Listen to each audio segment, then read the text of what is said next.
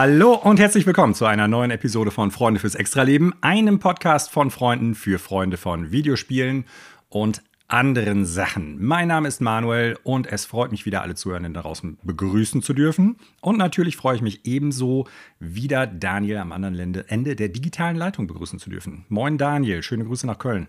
Guten Tag, Manuel. Äh, willkommen alle Zuhörenden. In Hörstel und woanders. Es hört uns bestimmt auch jemand in Hörstel zu.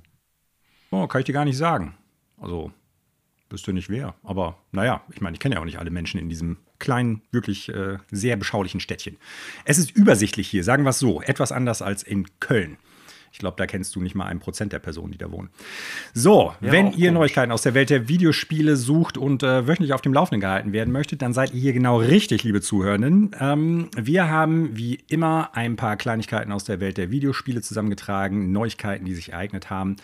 Es gibt diese Woche vielleicht nicht das große Ding, wie wir es manchmal sonst schon hatten, aber ein paar kleinere Neuigkeiten, die vielleicht doch interessant sind. Level 5 und Capcom haben jeweils ein kleines Showcase gehabt, da werden wir kurz drüber sprechen.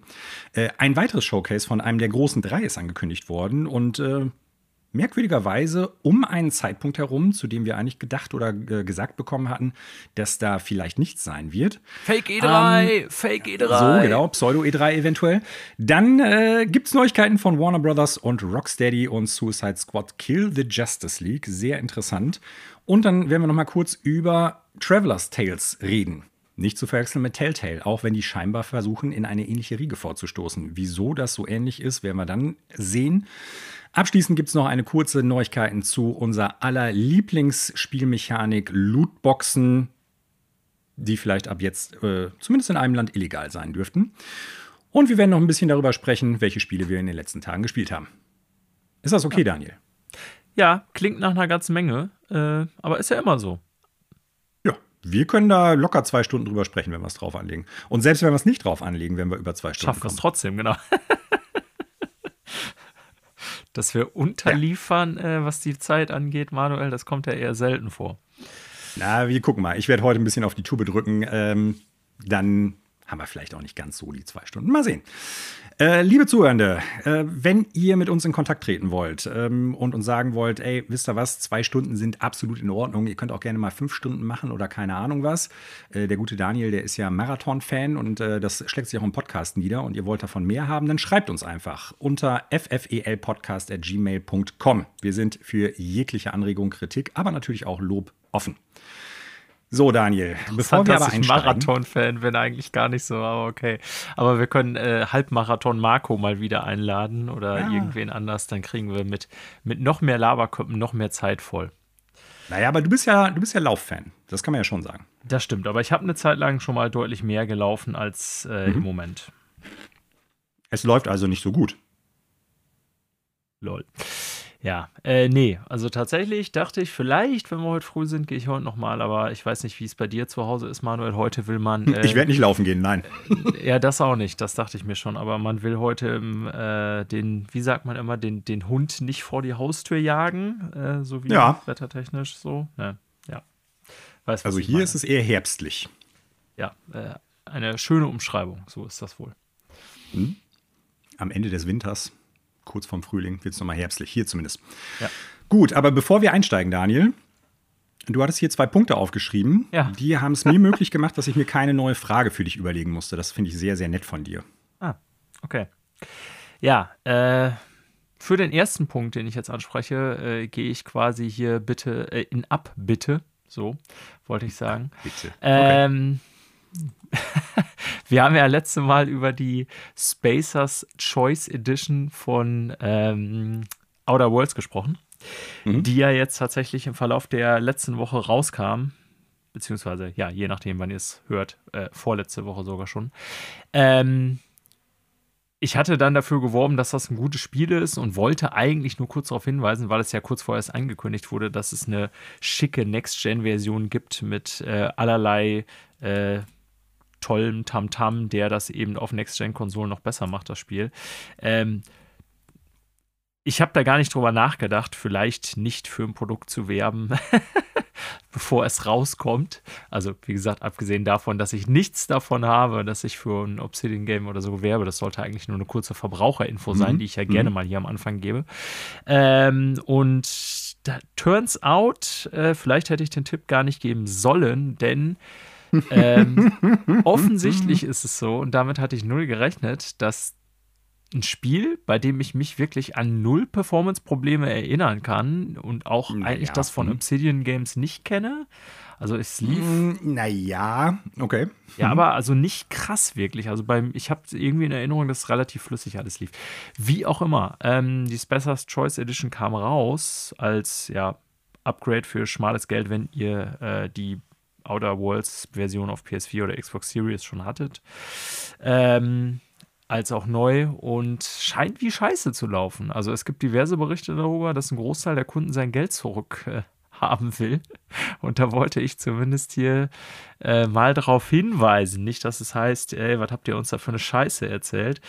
Ähm, also wer auch immer so blöd gewesen sein mag, auf mich zu hören und äh, deswegen das Spiel gekauft hat und schlechte Erfahrungen gemacht hat, äh, möge sich bei mir melden für eine persönliche Entschuldigung. Vielleicht läuft es bei euch aber auch total problemlos, keine Ahnung. Also ähm, ich weiß auch nicht, wie viel Prozent der Spieler das jetzt wirklich sind hier von den Berichten ausgehend, aber äh, es scheint wohl ein so relevanter Anteil gewesen zu sein, ähm, dass es nicht nur eine lautstarke kleine Twitter-Blase ist, sondern irgendwie äh, doch ein gewisser Anteil von Kunden, weil viele Magazine, Seiten davon berichten, dass das extrem beschissen laufen würde.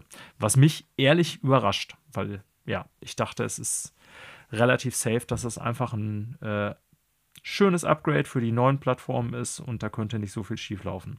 Offensichtlich lag ich falsch. Ja, so kann man sich irren. Aber Spacers Choice bleibt seinem, ihrem Motto treu. Es ist nicht die beste Wahl, es ist die Spacers Wahl. It's not the best choice, it's the Spacers choice. Ja, ja. ja. Wer hätte es gedacht, dass die dabei auch ihrem Namen treu bleiben?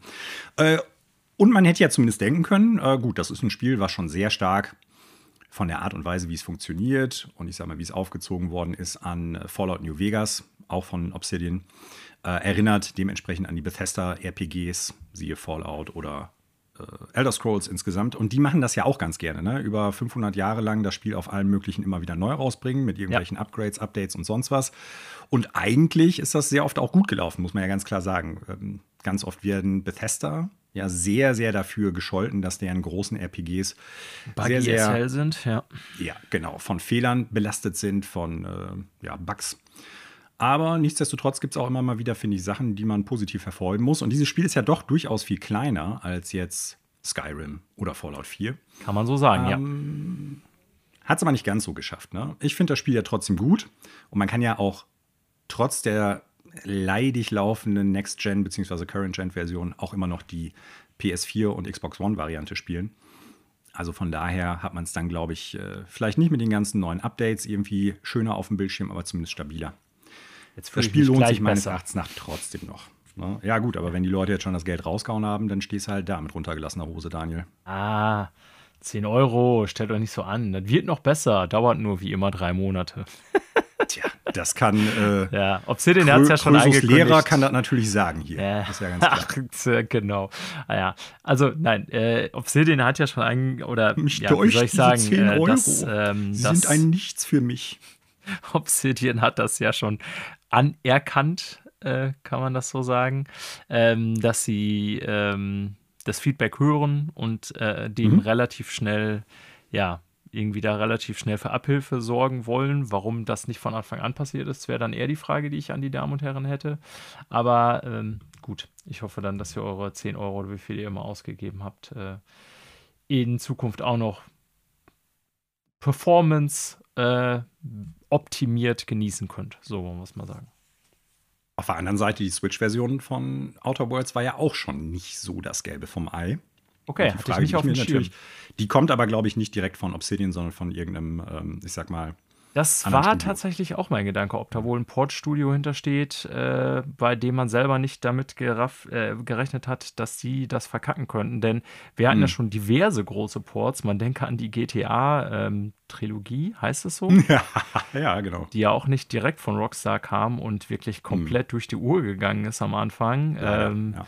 Da mussten die ja, ja, also ich sag mal, eine Menge tun, um die äh, Version wieder aufzupolieren, als auch ihren Ruf. Und äh, sehr unrockstar-like, die man ja, ich sag mal, für vieles kennt, aber nicht dafür, dass die Games technisch total ja, Gurken sind. Nö, Framerate-Probleme, vielleicht ein bisschen Auflösung, aber ja, sonst gut. ist das natürlich auch von der Simulation her immer ziemlich genau, krass, was so. Also ich würde schon sagen, dass auch sowas wie mhm. Red Dead und so, natürlich gibt es ja. heute hübschere Spiele, aber auf technischer Ebene ist das eigentlich schon immer wahnsinnig beeindruckend, was äh, Rockstar da abliefert. Ne? Ja. Ich will nicht sagen, es gibt nicht Spiele, die keine Ahnung, noch bessere Texturen haben oder irgendwie noch ruckelfreier laufen oder so, aber ich finde die technisch schon eigentlich immer sehr beeindruckend.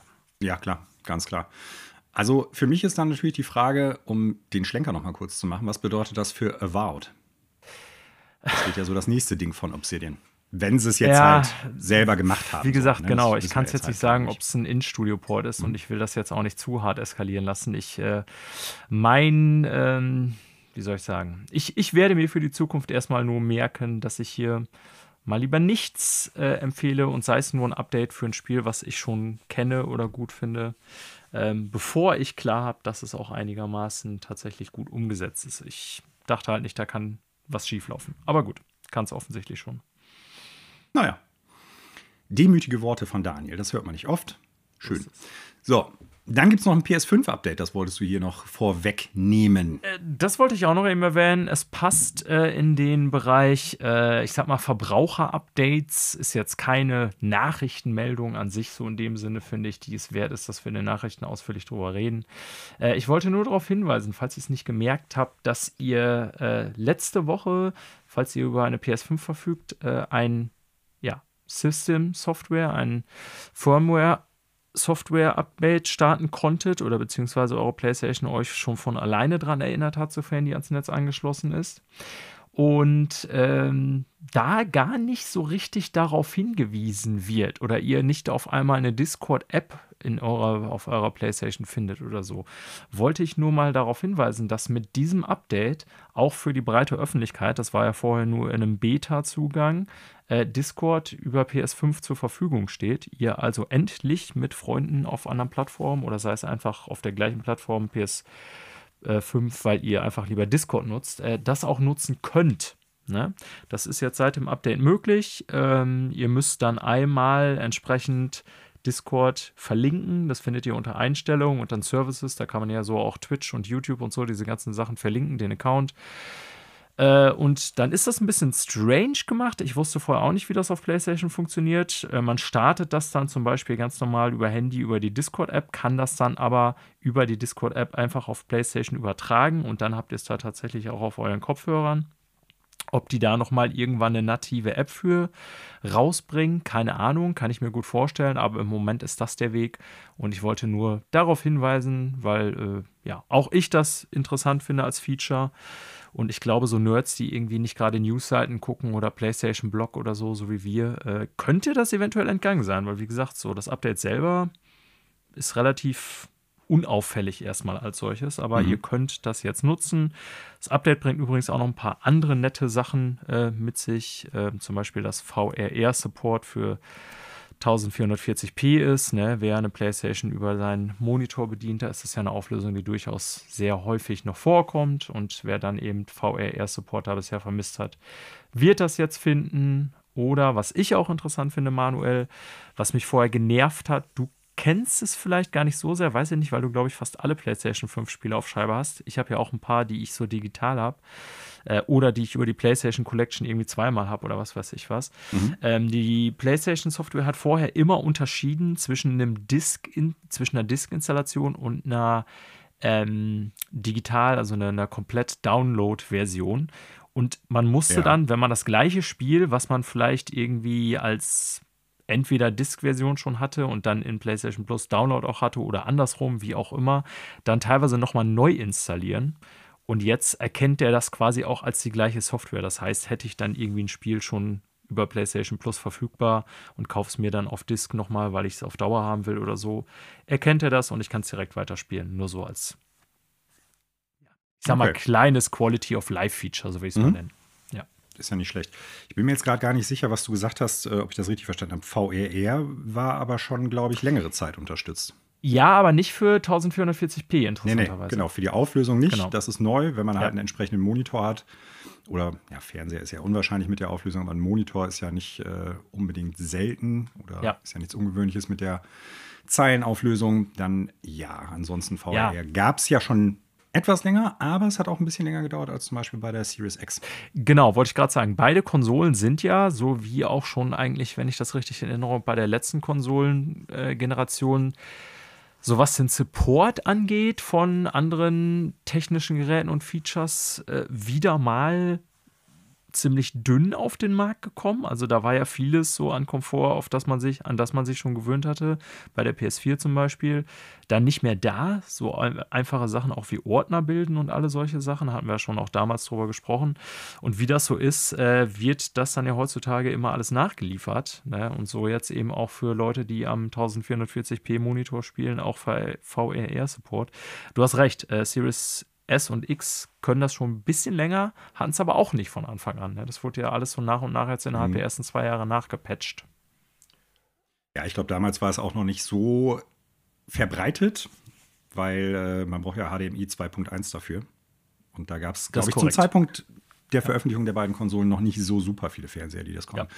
Ist aber ein Feature, das echt gut ist und wir werden nachher auch über ein Spiel sprechen, was äh, durchaus davon profitiert, ich wollte gerade sagen, also falls ihr jetzt denkt, worüber labern die beiden fucking Nerds da schon wieder, was soll das VRR und irgendwie 1440p und so interessiert mich nicht, ich will zocken.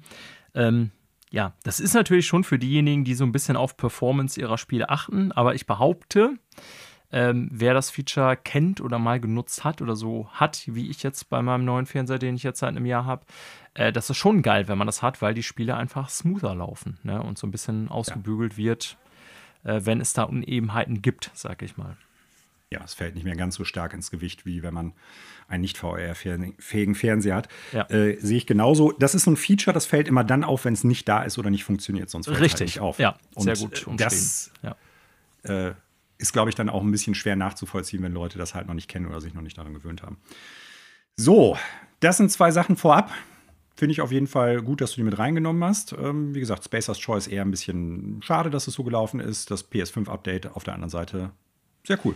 Ja, Discord ist ja schon so, also irgendwie auch mittlerweile bei uns Plattform ja. der Wahl, was Kommunikation angeht. Ne? Ja. Halte ich für wichtig, dass es das auch auf Konsolen gibt mittlerweile. Ja, auf jeden Fall. So, und dann gibt es natürlich jetzt eine Frage zu stellen, Daniel. Und die Frage lautet: was wird denn hier gespielt? Was wird denn heute Abend gegessen? Ja, ähm, was wird denn hier gespielt? Ich kann äh, leider zum Glück, wie auch immer, hier nichts Neues äh, bieten. In beiden Fällen, also leider als auch zum Glück. Deswegen, weil ich noch die gleichen Spiele spiele, die mir aber sehr gut gefallen weiterhin. Deswegen mhm. äh, freut es mich für mich und äh, freut es mich nicht für die Zuhörenden, weil ich kann nichts also Neues. Also Anthem und Avengers. Anthem und Avengers, interessant. Ja, nee, äh, Destiny 2 und Metroid Prime Remastered. Ähm, oh, lag ich ja gar nicht so, so weit daneben. Ja, das stimmt. Zumindest thematisch als auch von wegen Live-Service oder so tauchen diese Elemente wieder auf.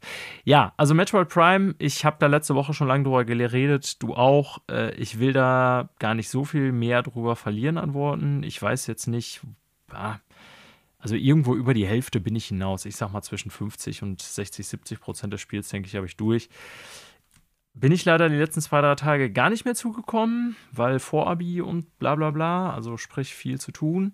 Ähm, aber die Spielzeit, die ich hatte, so die paar Tage, habe ich sehr genossen und werde es auch hoffentlich dieses Wochenende weiter genießen können. Also ganz fantastisches Spiel. Ähm, habe ich nicht viel hinzuzufügen zu dem, was ich letzte Woche schon gesagt hatte hat seine Magie auch weiterhin bewahrt. Fantastischer Soundtrack, kann ich nur noch mal wiederholen. Ja. Dieses, das Eis-Thema ist ja so geil, finde ich, Manuel, ne? Also mm. alle Themen haben was für sich, so auch dieses Magma, äh, wie heißt die Welt nochmal? Die, äh, nicht die Magma Welt. Kevin. Mag genau. Das ist ja so ein sehr eher so ein bombastisches Ding so, ne? Aber ich finde dieses Eisthema so Ist geil. von Super Metroid. Ist das das gleiche, wo du es sagst? Ja. Ah. Wenn du das erste Mal nach Mag Magmore Cavern kommst und dann der Soundtrack einsetzt, dieses dun, dun, dun, dun, dun, dun, dun, dun, Stimmt, das ist Soundtrack, ist Super Metroid. Ja. Nice. Ähm, eine Sache, die mir noch auffiel, woran man merkt, dass das ein Spiel aus den Nullerjahren ist. Mhm es gibt ja keine, auch bei Bossfights, keine klassischen Rücksetzpunkte. Da ist mir nochmal aufgefallen, das ja. macht Spieldesign heute anders. Ne? Also ihr werdet wirklich mhm. da rausgeschmissen, wo ihr zuletzt gespeichert habt. Ähm, das finde ich jetzt nicht schlecht, ist absolut auch kein Mangel des Spiels, denn gerade bei Metroid ist es ja so, dass zumindest ich das so spiele, weil ich es auch natürlich von damals so kenne, dass ich das sozusagen in meinen Spielfluss mit einplane. Das heißt, man hat ja ganz viel Backtracking bei Metroid, ne? neues Item, jetzt kann man dann wieder da und da irgendwie eine neue Region oder einfach nur einen neuen Raum erreichen und dann mhm. gucke ich immer schon so auf dem Weg dahin, kann ich da und da speichern. Also bei mir ist das so im Blut mit drin. Äh, aber mir fiel das trotzdem jetzt nochmal auf, als ich dann bei irgendeinem Bossfight oder ich weiß nicht mal an irgendeiner Stelle draufgegangen bin, wo ich dann erstmal wieder ein paar Meter laufen musste, sage ich mal.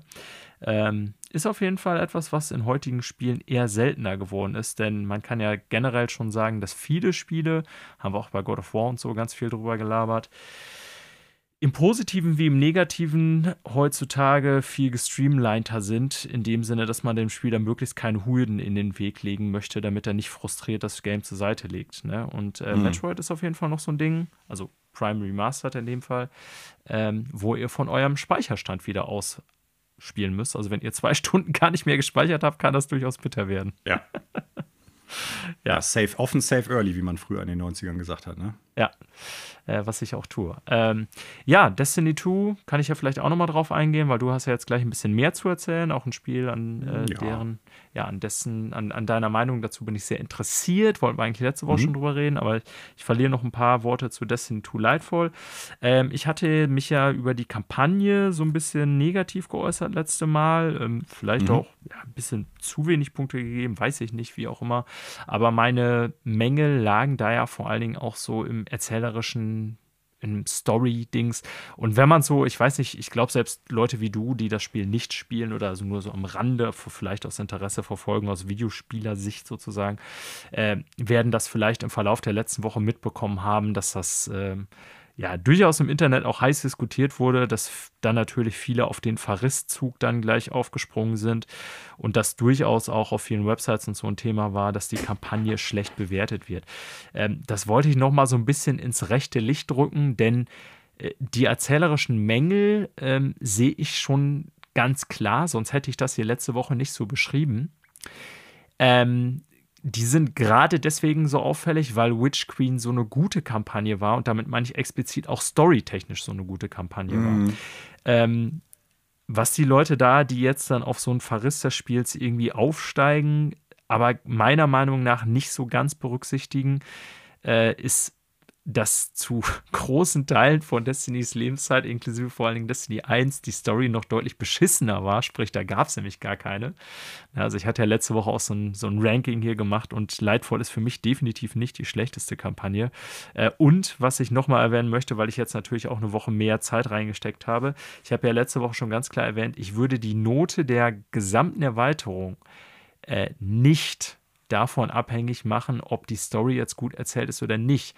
Denn rein spielerisch hat auch die Kampagne erstens mal ihre Highlights und zweitens ist bei so einem Game wie Destiny Ne, es war ja meine Worte letzte Woche vor allen Dingen an die gerichtet, die vielleicht so sagen, ja, ich spiele einmal im Jahr die Kampagne durch, dann reicht mir das. Ne? Machen wir beide zum Beispiel bei Call of Duty ja auch zum Beispiel oft oder ganz gerne mal. Ähm, für die Leute ist es vielleicht so nicht das Geilste, aber für alle, für, ich keine Ahnung, 95 Prozent der Destiny-Spieler oder 90 oder wie viel auch immer, weiß ich nicht, die natürlich das Spiel eigentlich spielen, weil sie dann in so einem Live-Service-Game so ihre Clown so ein bisschen reinhauen wollen und dann auch weitermachen wollen. Ähm, da muss ich bisher sagen, und der Raid kommt jetzt, stand heute jetzt bei der Aufnahme erst raus. Ne? Also ich kann ihn jetzt nicht spielen, werde ich da nächste Woche was drüber sagen. Ähm, ist, die, ist die Erweiterung deutlich besser. Also diese neue mhm. Subklasse zum Beispiel Strand ist super geil. So, da sind jetzt viele irgendwie auch so von so ja, Streamern und so ganz viele Videos rausgekommen, so welche Builds ich damit machen kann und so. Also das macht echt super viel Spaß. So das Endgame selber, so was so an Quests bisher geboten wurde. Es gab jetzt diese Woche eine Secret Exo Quest, das ist meine neue exotische Waffe, so die versteckt im Game drin war, wo man dann erst so Dinge einsammeln musste und so.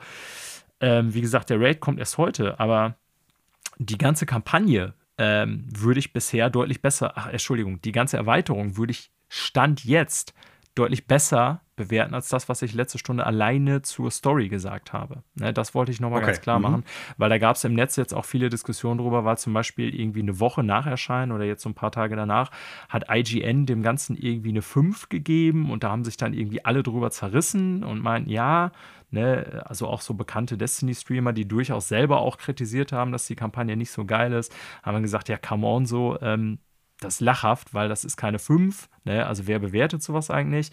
Weil da ist mir nochmal aufgefallen, als ich so darüber nachdachte, als GameSpot und IGN und so jetzt alle ihre Sachen rausgehauen haben. Man kann solche Spiele nicht bewerten wie klassische Singleplayer-Games. Das funktioniert einfach nicht. Ja? Also nochmal, ich könnte so eine Wertung verstehen. Ich habe ja selber sechs Punkte letzte Mal gesagt. Wenn ich so den Spieler sehen würde oder die Spielerin, die sagt so, ja, ich möchte die Kampagne durchspielen, habe damit meinen Spaß so und dann will ich wissen, was mir da geboten wird. Aber ein Live-Service-Game funktioniert nun mal anders. Ja, und ich habe dann so manchmal so ein bisschen das Gefühl bei Leuten, die diese Spiele reviewen, die schauen da alle paar Monate mal rein, um zu gucken, ah ja, da ist ja dieses fortlaufende Game so, ich muss da so ein bisschen up to date bleiben, damit ich da auch irgendwie mitreden kann.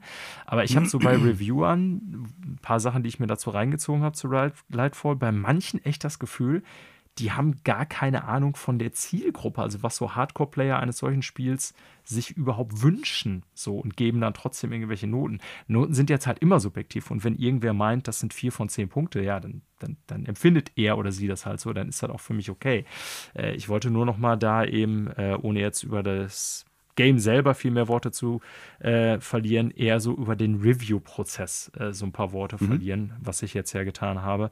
Also wenn ihr irgendwie ähm, an Destiny Spaß hattet, Spaß habt, äh, glaube ich, ne, ist mein Stand bisher, so nach knapp zwei Wochen, äh, kann man an dem Ding echt viel Spaß haben. Also bisher so die Erweiterung an sich vor Raid erscheinen, würde ich deutlich bessere Note geben als, die, als der Story an sich. Das wollte ich nur noch mal jetzt zuletzt sagen, nach ein paar Tagen mehr Spielerfahrung. Du hast ja gerade gesagt, dass sich ähm, solche Spiele eigentlich nicht genauso bewerten lassen oder vermutlich nicht genauso bewerten lassen können wie Singleplayer-Games. Ich werde ja gleich noch über ein Spiel kurz wieder reden, das ich jetzt auch schon seit mehreren Wochen spiele. Wo ich aber sagen würde, ähm, das ist eigentlich sehr vergleichbar mit dem Erlebnis, das du jetzt mit äh, Destiny Lightfall hast. äh, Fire Emblem Engage. Ich meine, ah. ich kann das ja jetzt schon mal so anbringen. Habe ich ja auch gesagt, die Story ist totale Grütze. Und zwar stimmt, nicht nur im Vergleich das zum hast letzten, du immer gesagt, ne? Story sondern, scheiße, ja. aber Spiel geil so. Ja, ja und das, das spielerisch bleibe ich auch dabei. Und ich bin jetzt fast durch. Ähm, das ist äh, Top of the Line Fire Emblem. Da sind ein paar richtig gute Sachen drin. Also mega, mega gut. Das ja. ist gameplay-technisch überragend.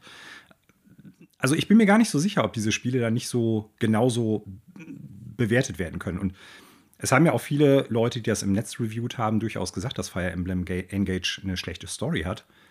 Aber der Einschlag war vielleicht dann nicht irgendwie in der Gesamtbewertung so stark, wie es jetzt dann vielleicht bei Destiny Lightfall zum Beispiel bei IGN gewesen ist. Ne? Also inwieweit ja. das dann auch eine realistische mh, hm, Bewertung ist, wie stark sollte das da halt mit einfließen? So. Ja, also klar, ne, letztendlich ist, sind Reviews halt immer irgendwie subjektiv und die Frage ist, was will ich von einem Spiel? Und ich kann auch verstehen, also ich habe Engage jetzt nicht gespielt, ne, reden wir gleich vielleicht noch kurz drüber. Ähm, mhm. Aber um das mal ganz klar darzulegen, ähm, also ich glaube schon, dass auch da Leute sagen, ich spiele Fire Emblem, weil ich die Story von äh, Three Houses, die ja gut gewesen sein soll. Auch das kann ich jetzt wieder nur mhm. von anderen sagen. Äh, ja, und deswegen spiele ich Engage, weil ich die Story so geil fand. Und wenn ich dann jetzt irgendwie mit Engage so einen Teil vorgeblickt bekomme, wo quasi alle, ja nicht nur du sagen, ähm, das ist nicht so geil erzählt oder das ist irgendwie kacke oder wie auch immer, also da muss ja irgendwas dran sein, äh, dann kann ich das verstehen, dass Leute dem Spiel auch eine schlechte Note geben würden.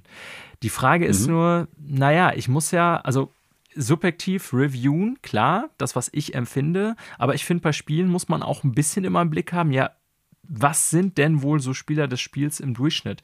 Und gerade bei diesen ganzen Online- oder Live-Service-Games wie Destiny, äh, finde ich, muss man im Blick haben, warum spielen Leute das so dauerhaft, so ein Spiel? Ne? Und ich finde eigentlich mhm. auch, trotz subjektiver Bewertung, die ja immer vorliegt, das muss ich irgendwie als Kriterium im Hinterkopf haben. Also ich, wenn ich ein Destiny mhm.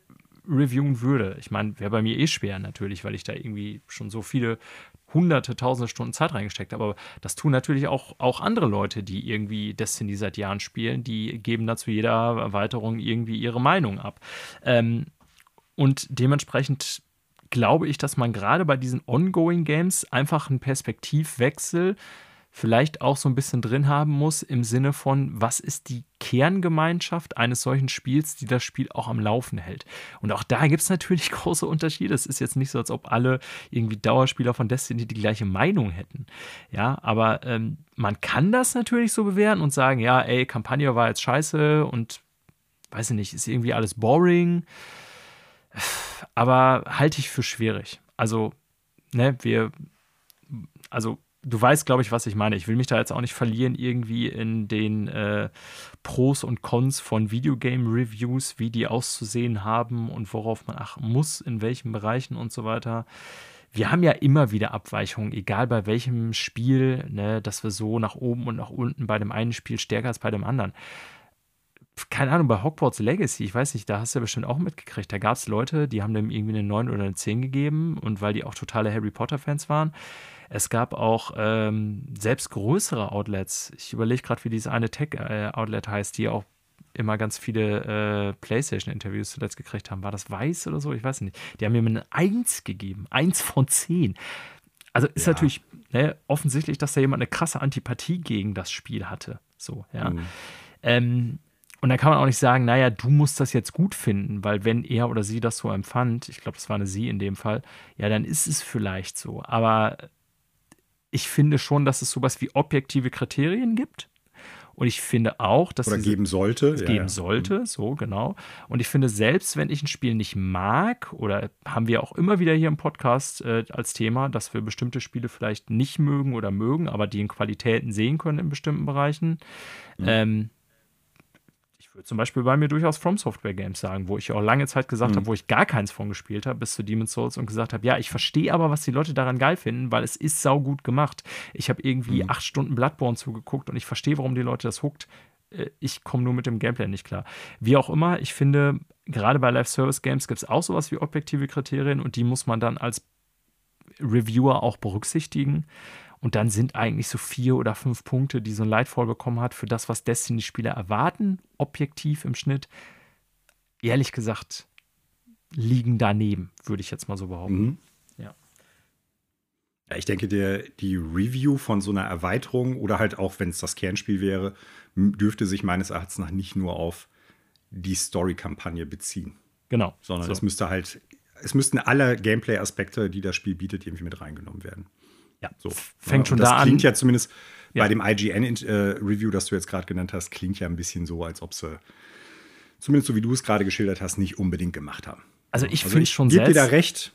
Ja. Das sollte objektiv, so objektiv wie nur irgend möglich sein. Ist nicht hundertprozentig möglich, aber zumindest sich an möglichst objekt, objektiven Markern irgendwie orientieren, ja zur Ehrenrettung muss ich sagen, also äh, IGN hat ja mittlerweile, weil sich der Markt ja verändert hat, auch immer so, ich sag mal, äh, Review in Progress. Review in Progress, danke. Ähm, und das haben die da als solches genannt. So, da frage ich mich nur, naja, muss ich die Note vorher raushauen? Weil es natürlich klar, gerade bei so einem großen Outlet, dass das dann irgendwie im Internet stark kursiert. Ähm, ich zum Beispiel hätte gesagt, ich weiß ja ganz genau, wie das bei Destiny funktioniert, bei einer großen Erweiterung. Es kommt die Story und zehn Tage später kommt der Raid. So, und der gehört zu der großen Erweiterung dazu. Und ich würde nie benoten, ohne dass ich zumindest mal in den Raid reingeguckt habe, weil das einfach ein Riesenbestandteil ist, gerade für äh, Dauerspieler bei Destiny, wie der mhm. ist. Ne? Und dann überhaupt eine Note vorzugeben, bevor ich das gespielt oder gesehen habe, halte ich für schwierig. Aber ja, das nur dazu. Also, ähm, falls ihr an solch an dem Game überhaupt interessiert äh, seid, würde ich so aus meiner Warte empfehlen, guckt rein, äh, selbst wenn die Kampagne irgendwie eher schwach ist und die sich auch schon dazu geäußert haben, Bungie, dass sie jetzt die letzten paar Monate witzigerweise so ein bisschen was nachschieben wollen an Informationen und Quests, weil viele Spieler gar nicht wussten, worum es da geht in der Story, diese sogenannte Veil, von dem keiner wusste, was das überhaupt sein soll.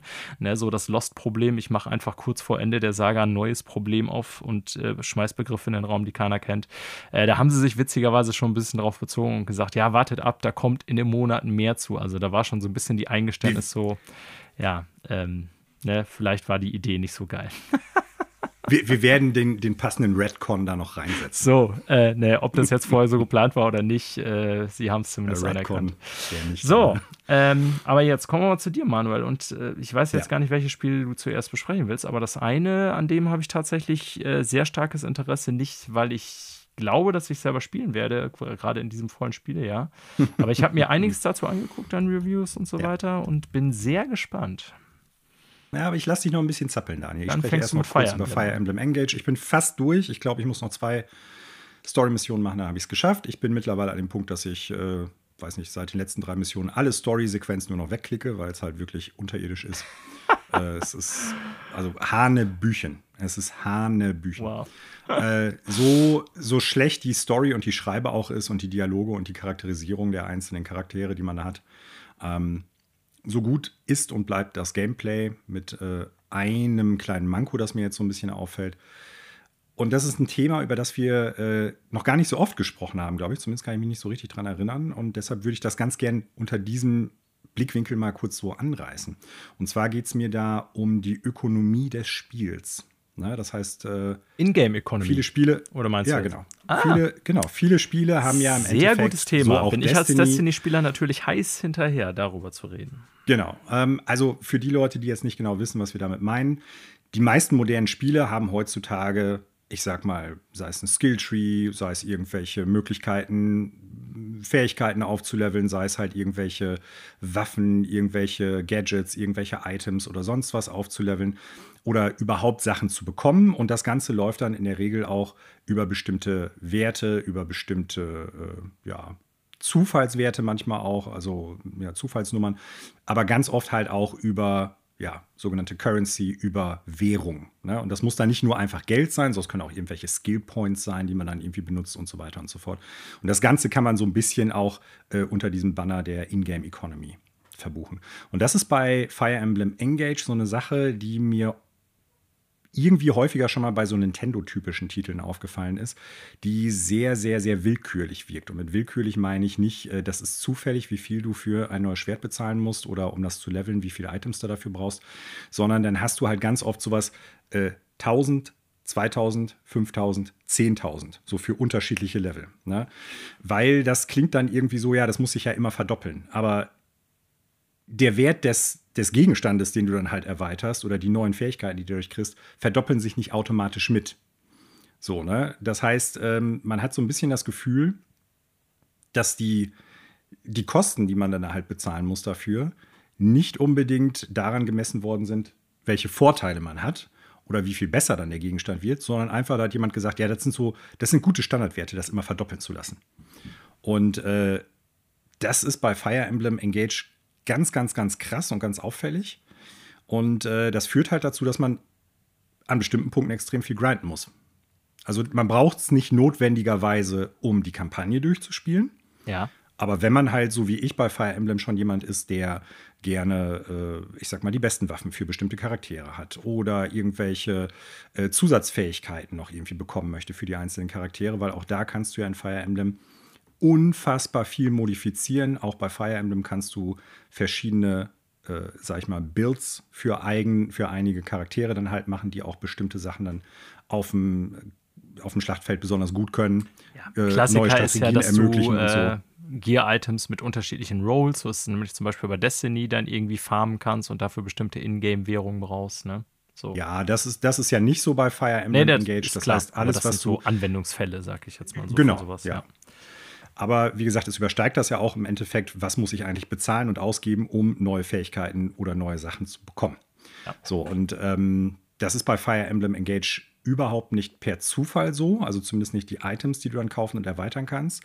Es ist aber schon ein bisschen so, dass die, die Währungen, die du brauchst, die Items, um Sachen zu erweitern, teilweise ein bisschen an Zufälle geknüpft sind. Du kannst das dann halt auch ein bisschen beeinflussen. Du kannst auch bei dir in der Hubwelt ein bisschen was machen, damit du äh, wahrscheinlicher oder ziemlich sicher zumindest ein Item pro äh, gespielter Karte irgendwie noch kriegst und so. Das ist auch ganz gut. Aber mir geht es um diese Frage, äh, wie viel soll eigentlich dann das beste Schwert kosten, wenn du es auf dem letzten Level irgendwie äh, aufgepowert hast und zeitgleich, wo kriegst du dann zum Beispiel auch das Gold her? Denn es ist bei Fire Emblem Engage so, du musst Upgrade-Items haben. Ähm, jetzt muss ich eben über, überlegen: Eisen, Stahl und äh, was ist das letzte nochmal? Silber. Und äh, zusätzlich hast du aber auch noch Gold, also als Währung, buchstäbliche ja. Währung, also Geld. Und äh, du brauchst beides davon, um das abzugraden. Und in der Regel ist es so, natürlich kannst du das ein bisschen beeinflussen und kannst da auch bestimmte Builds anlegen bei deinen Charakteren, dass du halt mehr Geld farmen kannst. Aber wenn du dich damit nicht auseinandersetzt, wie du das optimieren kannst, und das ist ein bisschen komplizierter oder umständlicher, zumindest jetzt bei Fire Emblem Engage, Entschuldigung, äh, dann hast du die Situation, dass du sehr oft entweder nicht genug Kohle hast oder nicht genug Items. Und dass und dann du dann halt musst. Karte um Karte um Karte um Karte grinden musst. Genau. Ja. Und das ist so eine Sache, wo ich sagen muss, das ist schon ein offensichtliches und äh, ja, leider nicht ganz so guter Aspekt das brauchst du nicht notwendigerweise, um das Spiel komplett zu schaffen. Also die Kampagne durchzuspielen. Aber wenn du halt, ich sag mal, alles rausholen möchtest oder möglichst viel rausholen möchtest und äh, deine einzelnen Charaktere oder deine Lieblingscharaktere, mit denen du spielst, optimieren möchtest, dann sehr wohl. Gleiches läuft bei den Skill Points, ja. die man auch braucht, um bestimmte Fähigkeiten zu übernehmen.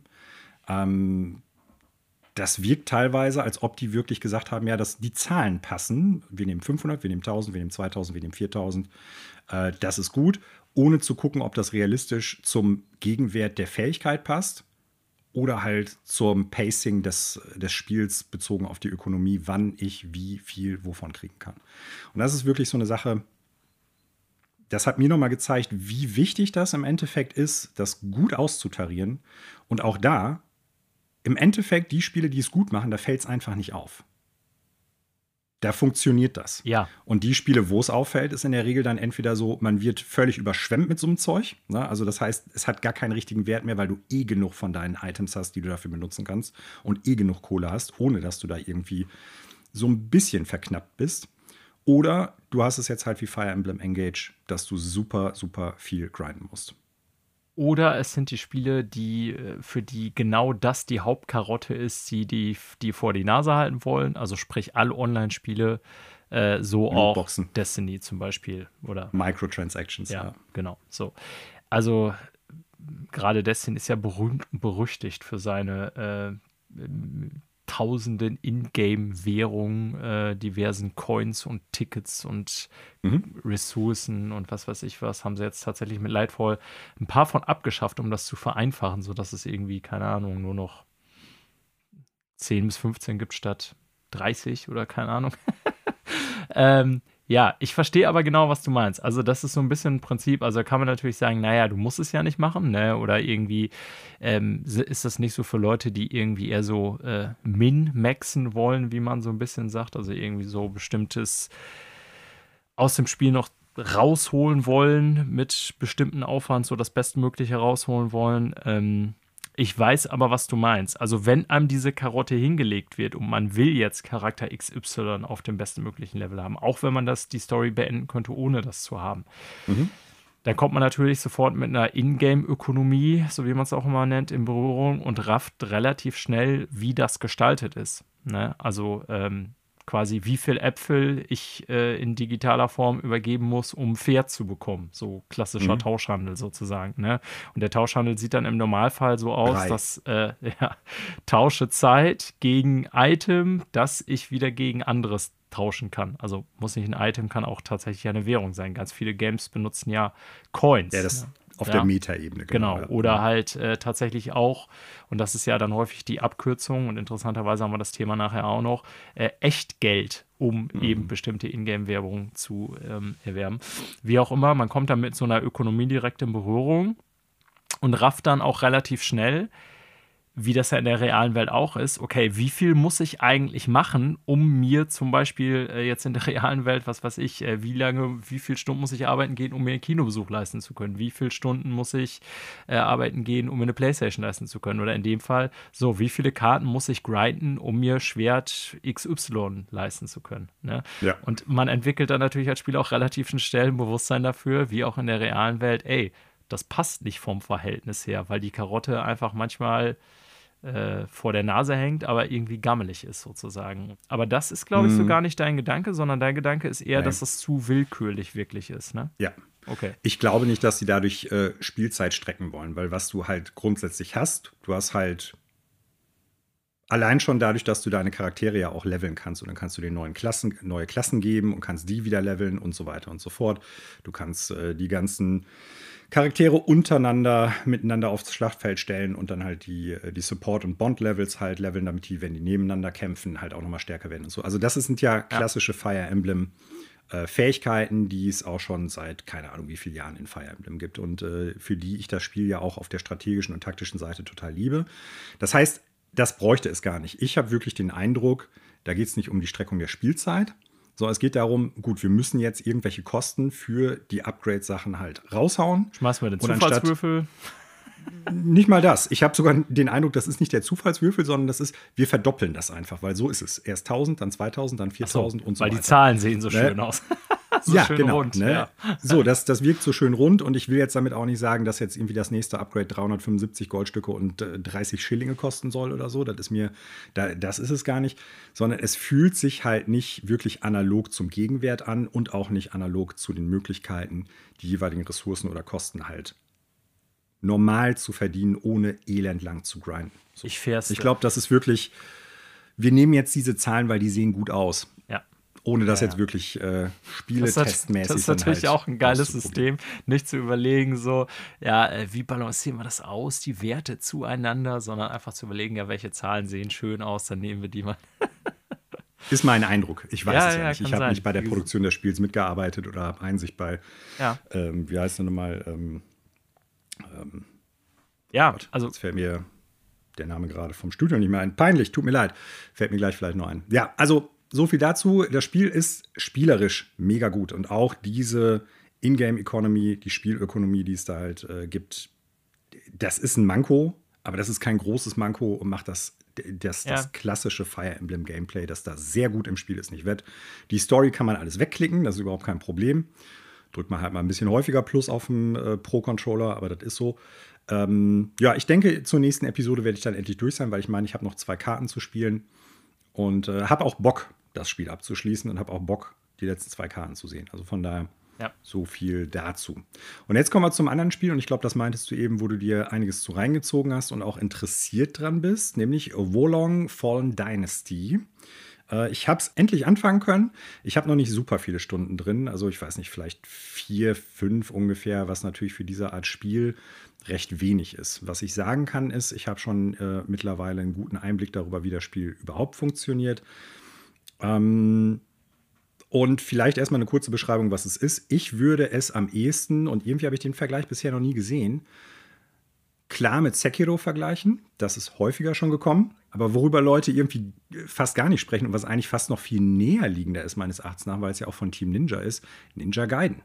Ich finde, es lässt sich gut als eine Mischung aus diesen beiden Spielen so ein bisschen vergleichen. Ne? Ähm, Klar, es wurden dann immer wieder diese Anleihen gebracht, weil vorher Nio rausgekommen ist und Nio sich so ein bisschen an Dark Souls orientiert hat, dass das jetzt vielleicht so die Orientierung an Sekiro ist. Und ja, ist es auch so ein bisschen, weil zumindest so äh, Blocken, Parieren und Kontern sehr ähnlich, also ähnlich, äh, einen ähnlichen Stellenwert im Spiel hat. Ne? Also, dass man Angriffe der Gegner parieren oder ähm, kontern soll und dementsprechend Vorteile im Kampfsystem dann hat und dann die Gegner dadurch besser und schneller lang machen kann, dass man ähm, ja, deren, deren Haltung, deren, deren Posture quasi brechen kann, indem man oft genug pariert und blockt. Und äh, dann halt die Möglichkeit hat, ja, so die kritischen Punkte dieses Gegners für massiven Schaden zu attackieren und dann halt die Gegner dadurch schneller lang zu machen. Also das ist ähnlich wie bei äh, Sekiro dann auch. Aber wie gesagt, weil das äh, Kampfsystem finde ich schon so sehr viel schneller, sehr viel dynamischer auch ein bisschen ist als bei Sekiro. Da geht es nicht nur um diesen Rhythmus per se. Ich finde, äh, Sekiro war ja sehr rhythmuslastig, was mir auch gut gefallen hat. Ähm, würde ich das durchaus äh, mit, mit sowas wie Ninja Gaiden auch vergleichen. Und äh, mir gefällt es bisher sehr, sehr gut. Also es ist genau das, was ich erwartet habe. Ähm, es ist schnell. Es ist richtig schnell.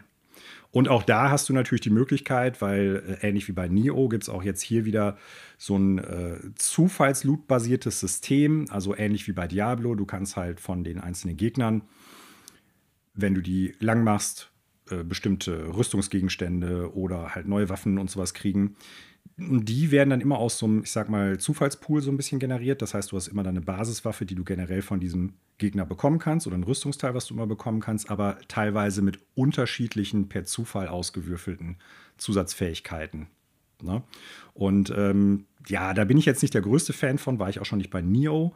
Ähm, für Leute, die halt so auf dieses Loot-System stehen, wie bei äh, Diablo oder sowas, die werden da natürlich ihre helle Freunde dran haben. Grinden, grinden, grinden, bis ich dann halt dieses um 1% verbesserte Item da irgendwie gekriegt habe.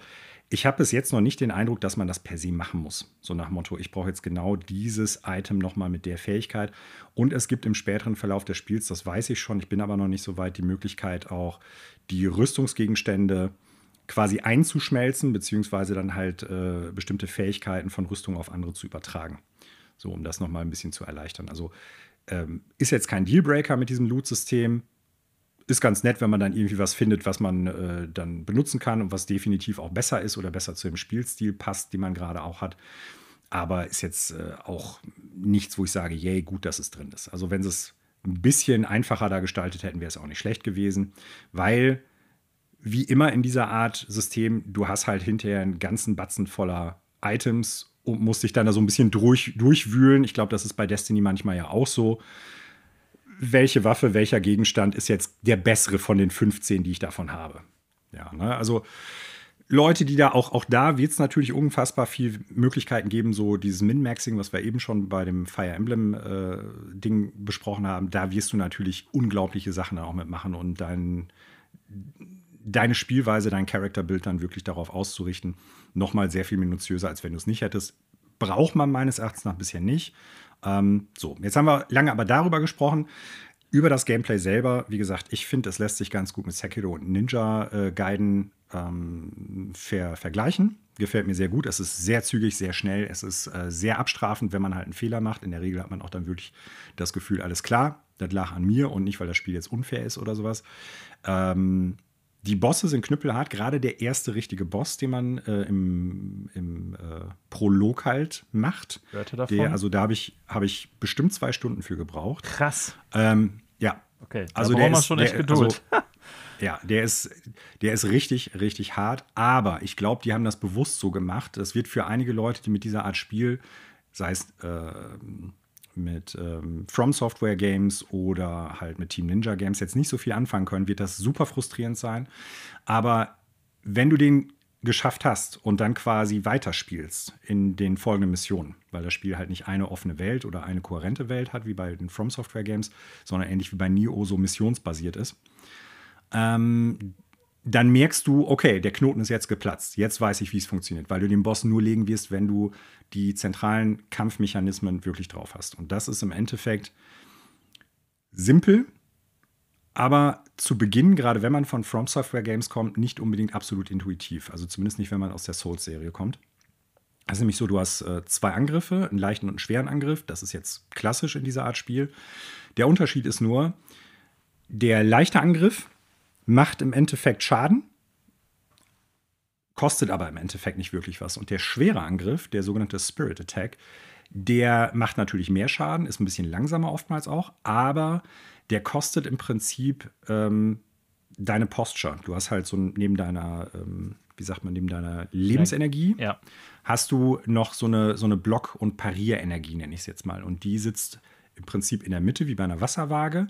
Wenn du mit einem normalen Angriff halt jemanden triffst, dann geht die nach rechts. Wenn du halt selber getroffen wirst oder bei bestimmten Angriffen blockst oder halt so einen Spirit-Angriff nimmst, dann geht die nach links. Ja. Und wenn die ganz rechts, also wenn die ganz links angekommen ist und du dann einen Treffer kassierst, dann bist du halt äh, gestunt. Dann kannst du dich für eine kurze Zeit nicht mehr bewegen oder irgendwie was machen. Das heißt, du musst halt immer so ein bisschen diese Leiste im Blick behalten und dann halt auch deine Angriffe so ein bisschen ähm, darauf abzielen oder ja. darauf auslegen. Ne? Also das heißt, ich kann nicht immer nur den leichten Angriff machen, weil gerade bei den Bossen brauche ich dann ewig dafür. Ich kann aber auch nicht nur immer den schweren Angriff machen, weil sonst meine Leiste die ganze Zeit ganz links ist, also meine Posture-Leiste. Und dann bin ich relativ schnell gestunt und werde dann super schnell lang gemacht vom Boss. Das heißt, du musst dein, dein Kampfsystem, dein Rhythmus darauf aufbauen. Und sobald du das geschnallt hast, dass es darum geht, Ne, dann kannst du halt auch wirklich so Spezialangriffe machen. Dann äh, bringst du noch diese Zaubersprüche, die man macht, damit rein. Und äh, es gibt noch immer so, so, so Martial Arts Angriffe, die du damit reinmachst. Und dann wird das Spiel A richtig schnell. Also das, was du machen kannst, das sieht dann auch super cool aus, weil du da wirklich dann um, den, um die Gegner drum zufegst und die auseinander nimmst und so weiter und so fort. Dann ist es eine wahre Freude. Es kommt so ein richtiges Flow-Gefühl auf, meines Erachtens nach, wenn man auf dieses äh, Kampfsystem steht, natürlich, auf sowas Schweres. Und äh, dann, dann klickt das Spiel. Und wenn man dann den ersten Boss gemacht hat, dann hat man diese Mechaniken zumindest so verstanden und so drauf, dass du dann auch beim Rest des Spiels, soweit ich bisher gespielt habe, erstmal gut weiterkommen kannst. Also es macht Sinn, diesen Boss da zu haben für viele Leute, die nicht so, so eine hohe Frustrationstoleranz, was diese Spielmechaniken betrifft, oder gar nichts mit solchen abstrafenden Spielmechanismen äh, anfangen können. Die werden damit nicht unbedingt warm, aber ich glaube, wenn man sich die Zeit nimmt, dann platzt dadurch automatisch dieser Knoten. Man hat automatisch verstanden, wie es ist. Wenn man es vorher verstanden hat, wird man den Boss auch schneller legen können, ganz klar. Bei mir hat es ein bisschen gedauert, bis ich geschnallt habe, ja, Moment mal, okay. Du musst das wirklich gegeneinander ein bisschen ausbalancieren, nicht immer nur die eine oder die andere Attacke machen und dann schnetzelt man den Boss auch ziemlich cool ab. Und das sieht dann auch immer, zumindest vom, vom Aussehen her und von den Angriffen her, super cool aus. Und ähm, was ganz geil ist auch, muss man jetzt mal so sagen, das Spiel ist schwer, aber das bietet dir gute Optionen, das so ein bisschen in deinen, also äh, die Schwierigkeit so ein bisschen auszubalancieren. Und zwar, natürlich kannst du, wie auch bei äh, Neo und bei den From Software Games, du kannst natürlich grinden und kannst leveln, du kannst deinen Charakter ja weiter aufleveln. Äh, du kannst neue Waffen irgendwie noch kriegen, zumindest insoweit das an dem jeweiligen Areal des Spiels dann halt möglich ist, welche Waffen du bekommen kannst. Was du aber auch machen kannst, und das ist eine coole Neuerung, es gibt ähm, den sogenannten Moral- und den Fortitude-Level. Und Moral heißt, je mehr Gegner du besiegst, desto höher wird so ein äh, unsichtbarer Multiplikator, dass du mehr Schaden machst und weniger Schaden auch erhältst. Ja. Und äh, je niedriger der ist im Vergleich zu deinen Gegnern, also zum Beispiel hat äh, ein Gegner, also der erste Boss hat, glaube ich, äh, einen Moralwert von 10 oder Morallevel 10, da steht dann auch immer da drüber. Du kannst den mit Moralwert von 1 natürlich versuchen zu besiegen, dann ist der sehr viel schwieriger. Du kannst aber auch vorher bestimmte Sammelquests machen in dem Level, in der Mission. ja. Du kannst grinden, um dein Level hochzuführen. Und dann kannst du theoretisch auch äh, am Ende vom Prolog zum Beispiel Level 20 im Morallevel haben. Das heißt nicht, dass deine Werte dann sehr viel höher sind, aber dieser Modifikator für Schaden bekommen und Schaden machen wird dadurch besser. Und dann hast du auch wirklich ab einem gewissen Wert merkst du, dass du sehr viel mehr Schaden machst. Ja. Das heißt, du kannst das dann halt selber beeinflussen. Ich grinde, kann dadurch mein Morallevel äh, erweitern, ich kriege neue Items und ich kriege äh, äh, Erfahrungspunkte, die ich dann auch noch äh, benutzen kann. Das heißt, das ist eine Sache, die nicht notwendig ist, aber die gut funktioniert, weil es gibt halt auch ein, ein Malus-System. Jedes Mal, wenn du stirbst, verlierst du einen deiner, äh, einen dieser Level, dieser Morallevel. Und er kann theoretisch, wenn du noch nichts anderes weiter gemacht hast, auch irgendwann wieder auf Null fallen. Du kannst aber auch Sonderquests machen, beziehungsweise bestimmte äh, Fahnen finden und äh, deinen sogenannten Fortitude-Level leveln. Und der Fortitude-Level gibt an, auf wie viel in dieser Mission dein Morallevel maximal runtergehen kann. Das heißt, den kannst du im Prolog zum Beispiel auf Level 10 bringen und dann bleibst du automatisch immer auf diesem Morallevel 10. Du kannst nicht mehr darunter rutschen. Das heißt, das brauchst du nicht wieder nachgrinden oder so. Ja. Du kannst aber trotzdem sagen, ich grinde darüber hinaus und gehe auf Level 20 oder theoretisch 30, was dann super lange dauern würde, aber könnte man machen. Und äh, das ist ein cooles System, finde ich, um sich das Spiel halt leichter zu machen. Oder wenn man drauf steht, und da wird es garantiert irgendwann Speedrunner geben, die das machen werden, künstlich so noch schwieriger zu machen. Ohne irgendwie genau. zu leveln. So wie Leute, ne? die ohne Rüstung äh, From Games durchspielen. Ja. Genau, damit du halt besser rollen kannst. So. Also da, da bietet das Spiel einfach eine, eine, coole Möglichkeit, den Schwierigkeitsgrad selber noch ein bisschen nachzujustieren. Und das ist, das ist clever, das ist in Ich finde so, ähm, unterstreicht auch nochmal so dieses, dass du ein bisschen Bock hast, in der jeweiligen Mission halt äh, das Areal zu erkunden und halt Geheimnisse zu finden und sowas. Du kannst das alles liegen lassen. Dann hast du halt einen gewissen Schwierigkeitsgrad, der als Basislevel schon da ist und auch hoch ist, aber du kannst es halt auch ein bisschen umgehen und leichter für dich machen. Das finde ich ist, ist eine coole Idee, das macht auch Spaß und ich finde, dadurch kann man sich dann zum Beispiel auch einige Bosse echt ein bisschen, bisschen leichter gestalten. Und grundsätzlich gibt es natürlich auch, das dauert ein bisschen, leider nicht äh, am Anfang. Äh, es gibt natürlich auch wieder die Möglichkeit, kooperativ zu spielen. Du kannst Leute halt dann zu deinem Spiel einladen. Und du hast grundsätzlich in allen Missionen, die ich bisher gespielt habe, immer auch einen zusätzlichen NPC automatisch dabei. Den, okay. äh, was das Spiel auch nochmal so an gewissen Punkten irgendwie ein bisschen einfacher macht, weil der dann durchaus auch Aggro vom Gegner ziehen kann. Oder du kannst halt gucken, dass du dein Kampfsystem darauf ein bisschen auch aufbaust. Also mir gefällt das Spiel richtig, richtig gut. Was man sagen muss, und ich glaube, das ist jetzt auch kein Geheimnis mehr, es gibt äh, mittlerweile auch ein Digital Foundry Video dazu. Ich mag den Artstyle, äh, ich mag das Kampfsystem, das, das rein spielerische mag ich total an diesem Spiel, aber es ist jetzt grafisch nicht die absolute Bombe. Also es ist jetzt nicht so, dass ja. es Totalausfall ist. Es ist auch nicht so, dass man so viele grafische Fehler wie zum Beispiel Wild Hearts da drin hat. Aber es ist äh, schon so, dass viele Texturen flach aussehen. Das wirkt so, als ob bestimmte ähm, ja, Shader da irgendwie nicht drin sind. Ich glaube, das hatten die im Digital Foundry Video dann auch nochmal gesagt. Ich finde, am Anfang sieht das auch, also ich, ich habe jetzt das Gameplay nicht komplett durchgeguckt, aber ich finde gerade mhm. am Anfang sieht es auch sehr einheitlich aus. Das ist alles so ganz viel Braun und Erdton am ja. Anfang. Liegt also auch mit Sicherheit an der Umgebung. Vielleicht kommt man dann nachher in total ja. farbfrohe Abschnitte noch, aber also ich meine, wichtiger bei so einem Spiel ist es ja, dass es irgendwie flüssig läuft. Das weiß ich nicht, ob das der Fall ist. Ich habe das ja, Digital Foundry jetzt nicht gesehen bisher. Aber ähm, so vom, vom Artstyle her, ja, ist irgendwie nett, aber sieht auch schon echt äh, ein bisschen trist aus. Also jetzt nicht irgendwie wie so ein Eye-Opener oder Next-Gen-Spiel oder irgendwie, das muss Nein, das sein. auf gar keinen ja. Fall. Und ich, also ich sag's mal so, ich würde auch sagen, und äh, wie gesagt, guckt euch äh, das Video von Digital Foundry dazu an, weil die natürlich die Kenne da auch von haben. Äh, das sieht auch für ein PS4 oder Xbox One-Spiel, weil es ja auch darauf läuft, immer noch nicht jetzt wie ein State-of-the-Art-Game aus. Und läuft auf den Konsolen tatsächlich, so wie ich das jetzt noch auf dem Schirm habe, leider auch nicht so super gut. Ähm, ich spiele es auf der Series X, da läuft es auf jeden Fall sehr rund. Hin und wieder hakt es mal ein bisschen, aber das ist wirklich äh, eher die Ausnahme. Aber wie gesagt, so auf der technischen Seite sieht das Spiel jetzt nicht wirklich wie ein Next-Gen-Game aus und auch nicht wie ein überragendes Last-Gen-Game oder sowas. Aber ich finde schon, dass das Gameplay alles wieder wettmacht. Ähm, ja, und ich könnte mir vorstellen, so Probleme ja bei ja. bei so Shadern und sowas, das könnte sein, dass die das auch noch nachpatchen. Das will ich hoffen. Aber wie gesagt, es ist kein Dealbreaker. Sekiro zum Beispiel, Last Gen Game, sieht meines Erachtens nach technisch besser aus. Ja, okay. So, ne? Artstyle gefällt mir total. Was ich auch zum Beispiel mache, ich spiele es auf äh, Chinesisch, dann natürlich mit Untertiteln, weil ich ah. kein Chinesisch kann. Äh, aber weil es ja in dieser ähm, Three Kingdoms-Ära spielt ähm, und in China dann halt dementsprechend, oder ich weiß gar nicht, ob es damals dann schon China hieß, äh, macht es natürlich Sinn und finde ich, passt dann auch ganz gut in die Atmosphäre rein. So, ja. ne? ähm, also gefällt mir sehr gut. Ich habe richtig Bock weiter zu zocken, weil wie gesagt, das Kampfsystem macht richtig viel Spaß und es ist, wenn ihr jetzt von einem Souls-Spiel kommt, wenn ihr von From Software kommt, ähm, es spielt sich anders. Ihr seid bei Sekiro näher an diesem Spiel und bei Ninja Gaiden meines Erachtens nach als bei Dark Souls, Elden Ring und so weiter und so fort.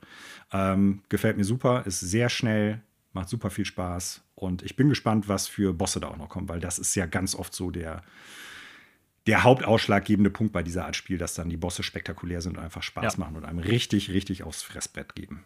Ja, ich bin auch gespannt. Du bist ja jetzt dann, ich weiß nicht, kannst du abschätzen, wie weit du bist oder weißt du, wie viel Level-Bosse oder so also, vor Ich weiß jetzt nicht genau, wie viele Missionen es, äh, Missionen es gibt. Also es gibt, glaube ich, sechs Kapitel, das hatte ich mal irgendwann nachguckt. Ich bin immer noch im ersten und der, das unterteilt sich dann in verschiedene Missionen, die du dann halt spielst. Ne? Die sind dann in einem abgeschlossenen Areal, was auch ein bisschen größer ist, wo du dann halt auch Sachen suchen und finden kannst. So, hier gibt es mal irgendwie noch eine kleine Nische, wo du dann irgendwie gucken musst, wie komme ich da hin. Hier gibt es einen Shortcut wieder zum Anfang zurück und so.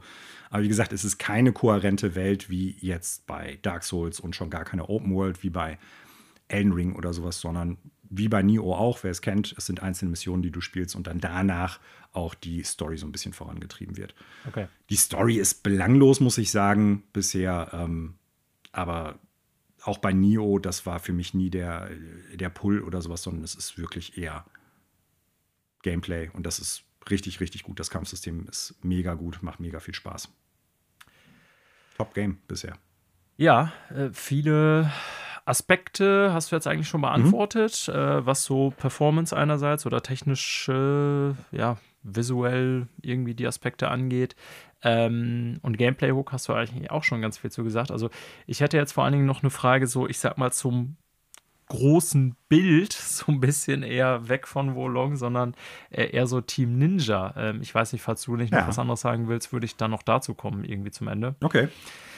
Ähm, mich würde interessieren, du bist ja wirklich jemand, der jedes From Software der letzten Jahre, jedes From Software Game gespielt hat und auch mhm. teilweise mehrfach gespielt hat.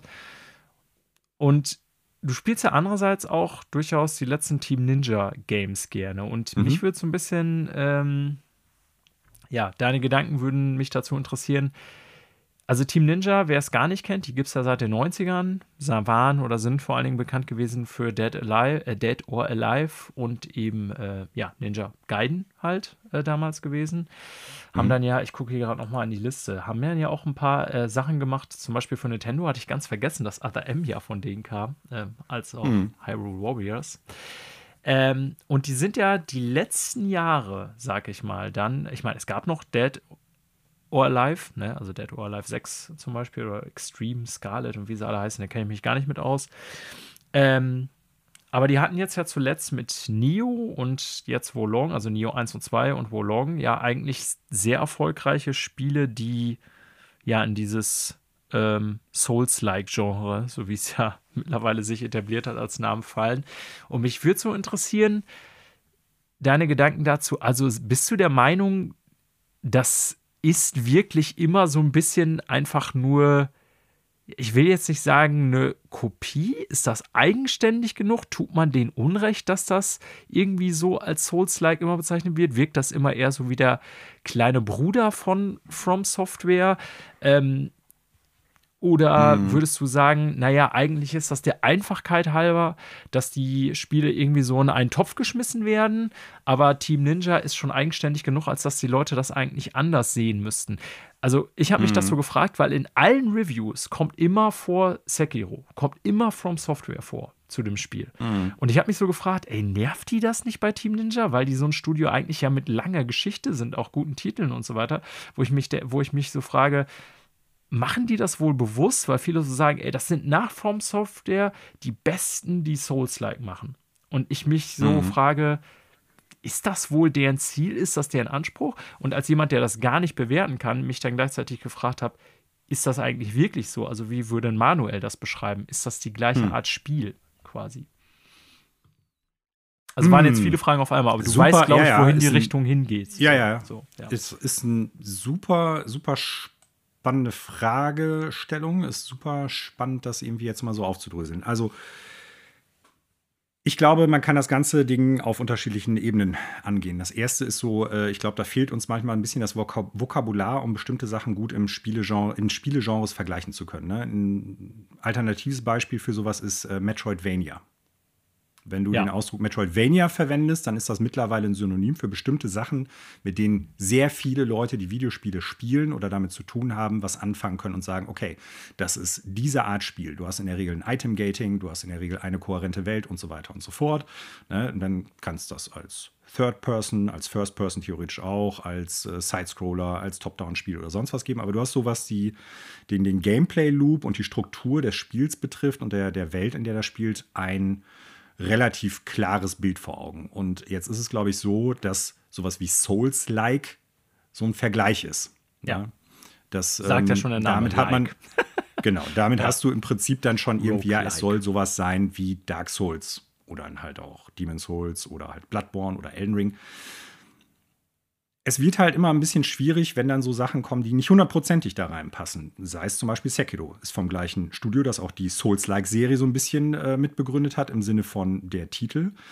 Und äh, dann versucht man natürlich Sachen zu vergleichen oder mit einzugemeinden, obwohl das meines Erachtens nach dann immer nur leidlich möglich ist. Sekiro zum Beispiel ist für mich ganz klar kein Souls-like. So würde ich überhaupt nicht damit vergleichen. Es hat die gleichen, es scheint dem gleichen Design-Ethos wie die anderen From Software Games zu folgen, aber äh, ist fundamental anders, was zumindest so Gameplay-Struktur und ähm, ja, Pacing so ein bisschen betrifft, wie ich auflevel und sowas alles, das ist schon anders. Das ist ja. eigentlich manchmal sogar mehr an einem Metroidvania dran. Also was die, die grundsätzliche Struktur des Ablaufs des Spiels betrifft, von äh, Anfang bis Ende der Kampagne als an sowas wie Dark Souls meines Erachtens nach, weil du auch ein Item-Gating hast, weil du bestimmte Fähigkeiten brauchst, wie zum Beispiel jetzt kann ich unter Wasser schwimmen oder sowas. Ja. Ne? Und äh, darüber hinaus ist das Kampfsystem auch ganz anders. Beide Serien bei From Software sind super, super schwer im Sinne von abstrafend. Jeder Fehler wird sofort bestraft und du bist relativ schnell tot, wenn du halt da mal eben so kopflos in ein Gefecht reinläufst. Und ich glaube, da überschneidet sich das dann mit sowas wie Nio oder jetzt auch Wulong. Ne? Du hast ähm, Spiele, die bretthart sind oder ziemlich stark abstrafen. Wäre du vielleicht vor ein allen guter Dingen, Genrename, Brett Hard Games. Ja, genau, Brett the Hitman Hard Games. So. Und darüber hinaus hast du dann natürlich noch sowas wie äh, die, diese, ich nenne das ja so Lost Wallet-Mechanik, manche nennen es ja Corpse, äh, Corpse Run, also dass du. Die Seelen, ja. Dass du deine Seelen, deine Blood Echoes, deine Runen, wie es auch immer heißt, im Prinzip dann halt verlierst oder zum Teil verlierst und die dann in der Welt rumliegen, wenn du einmal gestorben bist, die dann wiederkriegen kannst und quasi, ja, sonst halt deine Möglichkeit verlierst, Sachen zu kaufen. Da sind wir wieder bei Ingame Economy. Ähm, ich glaube, das Vokabular wird teilweise benutzt, um bestimmte Sachen halt deutlicher zu machen und schneller erklären zu können, was ein bestimmtes Spiel ist oder womit es am ehesten vergleichbar ist. Und darüber hinaus ist es aber oftmals so, dass eigentlich das Vokabular noch nicht ausreichend ist, um Spiele zu bezeichnen, die halt so ähnlich sind, aber eigentlich auch gar nicht ähnlich. So, und auch bei Wolong hast du halt so eine Lost Wallet-Mechanik, die zwar ein bisschen anders funktioniert. Du verlierst nicht alles, sondern immer nur die Hälfte. Auch da ist es ähnlich wie bei Sekiro. Ähm, ich würde aber sagen, daher kommt das eigentlich, dass die immer mit From Software erstmal primär verglichen werden, weil es diesen Begriff Souls-like gibt weil das das ist, was, äh, ich sag mal, popkulturell super bekannt ist. Damit sind die From Software-Spiele natürlich dann auch gemeint und verknüpft. Und das ist der erste Stein, warum das gemacht wird. Und das andere ist natürlich dann auch, weil zumindest, ich sag mal, was so Nio und auch jetzt Wolong betrifft, das kam immer nach den Spielen von From Software raus, zeitlich. Ne? Im Sinne von Demon's Souls, Dark Souls, dann gab es irgendwann Nio. Sekiro, dann gab es jetzt irgendwann Wolong. Ähm, dann hast du manchmal natürlich auch noch so thematisch ein paar Ähnlichkeiten. Also jetzt bei Wolong ist es natürlich auch so, dass du so einen asiatischen Stil da irgendwo drin hast. Selbst das Cover erinnert ja schon ganz genau, auch wenn es in China und das andere quasi in, in Japan spielen soll. Genau. Aber zumindest so, ich sag mal, ästhetisch merkt man ja schon, dass das äh, näher beieinander ist, als wenn du jetzt irgendwie das mit Dark Souls vergleichst, was er in so einem europäisch angelehnten Mittelalter spielen könnte oder sollte. So, ne? Oder Bloodborne, was halt in so einem ja, düsteren äh, Eldritch äh, Gothic Horror-Universum spielen sollte. Oder zu spielen scheint, irgendwie im 17., 18. Jahrhundert vielleicht. Das sind dann natürlich weitere Vergleichsmomente, warum dann das immer gemacht wird. Ne? Ja, das ist äh, ein Souls-like, das ist wie From Software-Spiele, das äh, Team Ninja sind quasi so die zweiten From, aber vielleicht auch nur auf Platz zwei, ja. so mit Abstand. Ne? Und äh, darüber hinaus würde ich aber schon sagen, klar, Ninja Gaiden ist jetzt schon noch was anderes im Sinne von ähm, andere Mechaniken und so weiter und so fort. Aber auch das war ja schon knüppelhart teilweise, gerade wenn du es auf höheren Schwierigkeitsgraden ist, gespielt genau, hast. Genau, ist eigentlich so. bekannt dafür, und das sehr ist, hart gewesen zu sein. Genau, und das ist, ja. und von daher würde ich jetzt erstmal sagen, das ist auch weiterhin deren Kernspiel. Das ist, oder deren, deren Kerndesign-Ethos, dass du halt abstrafende Spiele hast. Ja. Ne, du hast eine, eine, eine hohe Hürde teilweise, aber hast dementsprechend natürlich auch so eine Art Katharsis, wenn du es geschafft hast. Und das ist weiterhin ein zentraler Punkt bei Team Ninja im, im Endeffekt. Ja. So, und äh, deshalb würde ich schon sagen, die machen ihr eigenes Ding. Nio auch. Ich würde schon auch hingehen und sagen, weil du ja so unterschiedliche Angriffshaltungen da auch hast und jetzt bei Wulong auch nochmal so bestimmte Fähigkeiten und Sachen, die du halt bei äh, den From Software Games, jetzt sind wir wieder beim Vergleich, so nicht hast, dass das schon deren eigenes Ding ist. Und das Kampfsystem finde ich bei Nio und auch jetzt bei Wulong super gut. Wulong speckt an bestimmten Punkten die Komplexität ab, führt aber dann natürlich mehr Komplexität durch dieses ganze Loot-System ein. Ja. Das kann man bisher, wie ich eben schon sagte, ein bisschen weglassen. Aber ich finde schon, dass die deren eigenes, äh, also dass, dass das ein Team Ninja Game ist und nicht ja. einfach, wir kopieren jetzt From Software. Zu Nio gibt es ja auch den Punkt, dass das Spiel also schon ewig lange in Entwicklung war. Weit bevor im Endeffekt Dark Souls tatsächlich das Ding geworden ist oder die, die Berühmtheit, die es dann hinterher mal war. Das Man weiß natürlich nicht. Ja. Ja. Also es, zehn Jahre bevor, also meine ich, dass es schon vor zehn Jahren, bevor Nio rausgekommen ist, schon mal angekündigt gewesen ist. Da müsste ich mich nochmal einlesen ich glaube zwar nicht, dass das Spiel schon das gewesen ist, was es damals da oder schlussendlich dann geworden ist, dass das auch durch viele Iterationen gegangen ist und wir machen jetzt mal das und das funktioniert nicht, das schmeißen wir wieder raus und so weiter. Aber ähm, ja. Ich finde, man tut Team Ninja Unrecht, wenn man sagt, das sind so die zweiten FromSoft oder die kopieren FromSoft. Okay. Denn, ja. seien wir mal ehrlich, und das ist so das Letzte, was ich dazu sagen möchte. Ja dann könntest du quasi so ziemlich jedem First-Person-Shooter vorwerfen heutzutage, ja, das ist ja im Prinzip ein reiner Doom-Klon und das macht man ja auch nicht mehr. Ja, ist richtig, genau. Da sieht man, dass das so ein eher, ich sag mal, noch neuer Trend ist, aber äh, dein, dein Hinweis darauf, dass äh, Team Ninja eigentlich schon immer oder schon vor langer Zeit auch dafür bekannt war, brettharte, strafende Spiele ja. zu machen. Das ist jetzt unsere neue Kategorie, Bretthart Games. Ähm, das äh, ist zumindest ein Punkt, den muss man anführen. Und wenn dann im Kampfsystem die ich sag mal, Unterschiede schon irgendwie erkennbar sind. Also ja, ne, ich will jetzt nicht alles wiederholen, aber ich finde, du hast das ganz kompetent beantwortet. Was du natürlich nicht beantworten kannst, das würde mich tatsächlich interessieren, wie man das wohl bei Team Ninja sieht. Ne? Also wie würde, weil ich könnte mir vorstellen, also ich glaube jetzt nicht, dass sich die letzten Spiele schlecht verkauft haben und die, wir sind auch gut bewertet, auch wohl long. Aber ich könnte mir auch vorstellen, dass man vielleicht ein bisschen genervt ist im Sinne von, ja, wir sind so das From Software B-Team, so irgendwie von dieser Wahrnehmung. Aber Who mhm. knows? I don't know. Vielleicht ist ihnen auch völlig egal, weil die so ein bisschen auf dieser Erfolgswelle mitschwimmen können oder wie auch immer. Also keine Ahnung. Weiß ich nicht. Ja. Also ich kann das natürlich nicht einschätzen, was die Leute jetzt darüber nee, nee, denken, ob die klar. das gut oder schlecht finden. Ne? Ähm, vielleicht ist denen das ja auch ganz genehm, weil dann schauen mehr Leute sich deren Spiele genau. an. Ja. So, das weiß ich nicht. Äh, ich finde, wenn man es jetzt darauf reduziert, ist es ein bisschen, äh, weiß bisschen nicht, dann wird man dem gedacht. Studio oder den Spielen auch nicht gerecht, so in ja. dem Zusammenhang, okay. weil die schon auch noch vieles Eigenständiges mit reinbringen. Und äh, vor dem Hintergrund, ja, das, was ich eben schon diesbezüglich sagte. Ich finde das Spiel bisher gut. Ob das jetzt äh, zum Schluss hin auch so gut sein wird, äh, kann ich noch gar nicht abschätzen. Alles, was ich bisher gespielt habe, macht mir sehr viel Spaß. Und wenn man Interesse an dieser Art Spielen hat, finde ich, dann sollte man sich durchaus damit auseinandersetzen. Weil es lohnt sich, wenn man erstmal drin ist im Kampfsystem, ja. Ja, das äh, ausführlich Manuels Eindrücke zur Prolong. Ja, werden werde ich auch immer mal wieder ein bisschen genau von ja. berichten, das auf jeden Fall. Äh, ich habe Spaß. Checkt mal aus. Es gibt, glaube ich, sogar noch eine Demo, äh, zumindest auf der Xbox. Ich weiß jetzt gerade gar nicht. Ja, es gab einen, das also weiß von ich, daher, aber ich keine Ahnung. Ja. Könnt ihr ja mal vielleicht reingucken. So, und dann beschließen wir dieses Segment auch. Ich habe lange, lange, lange gefaselt. Äh, wir kommen jetzt zu Neuigkeiten aus der Videospielbranche. Okay, und wir starten einfach mal mit den beiden Showcases, die es äh, in der vergangenen Woche gegeben hat.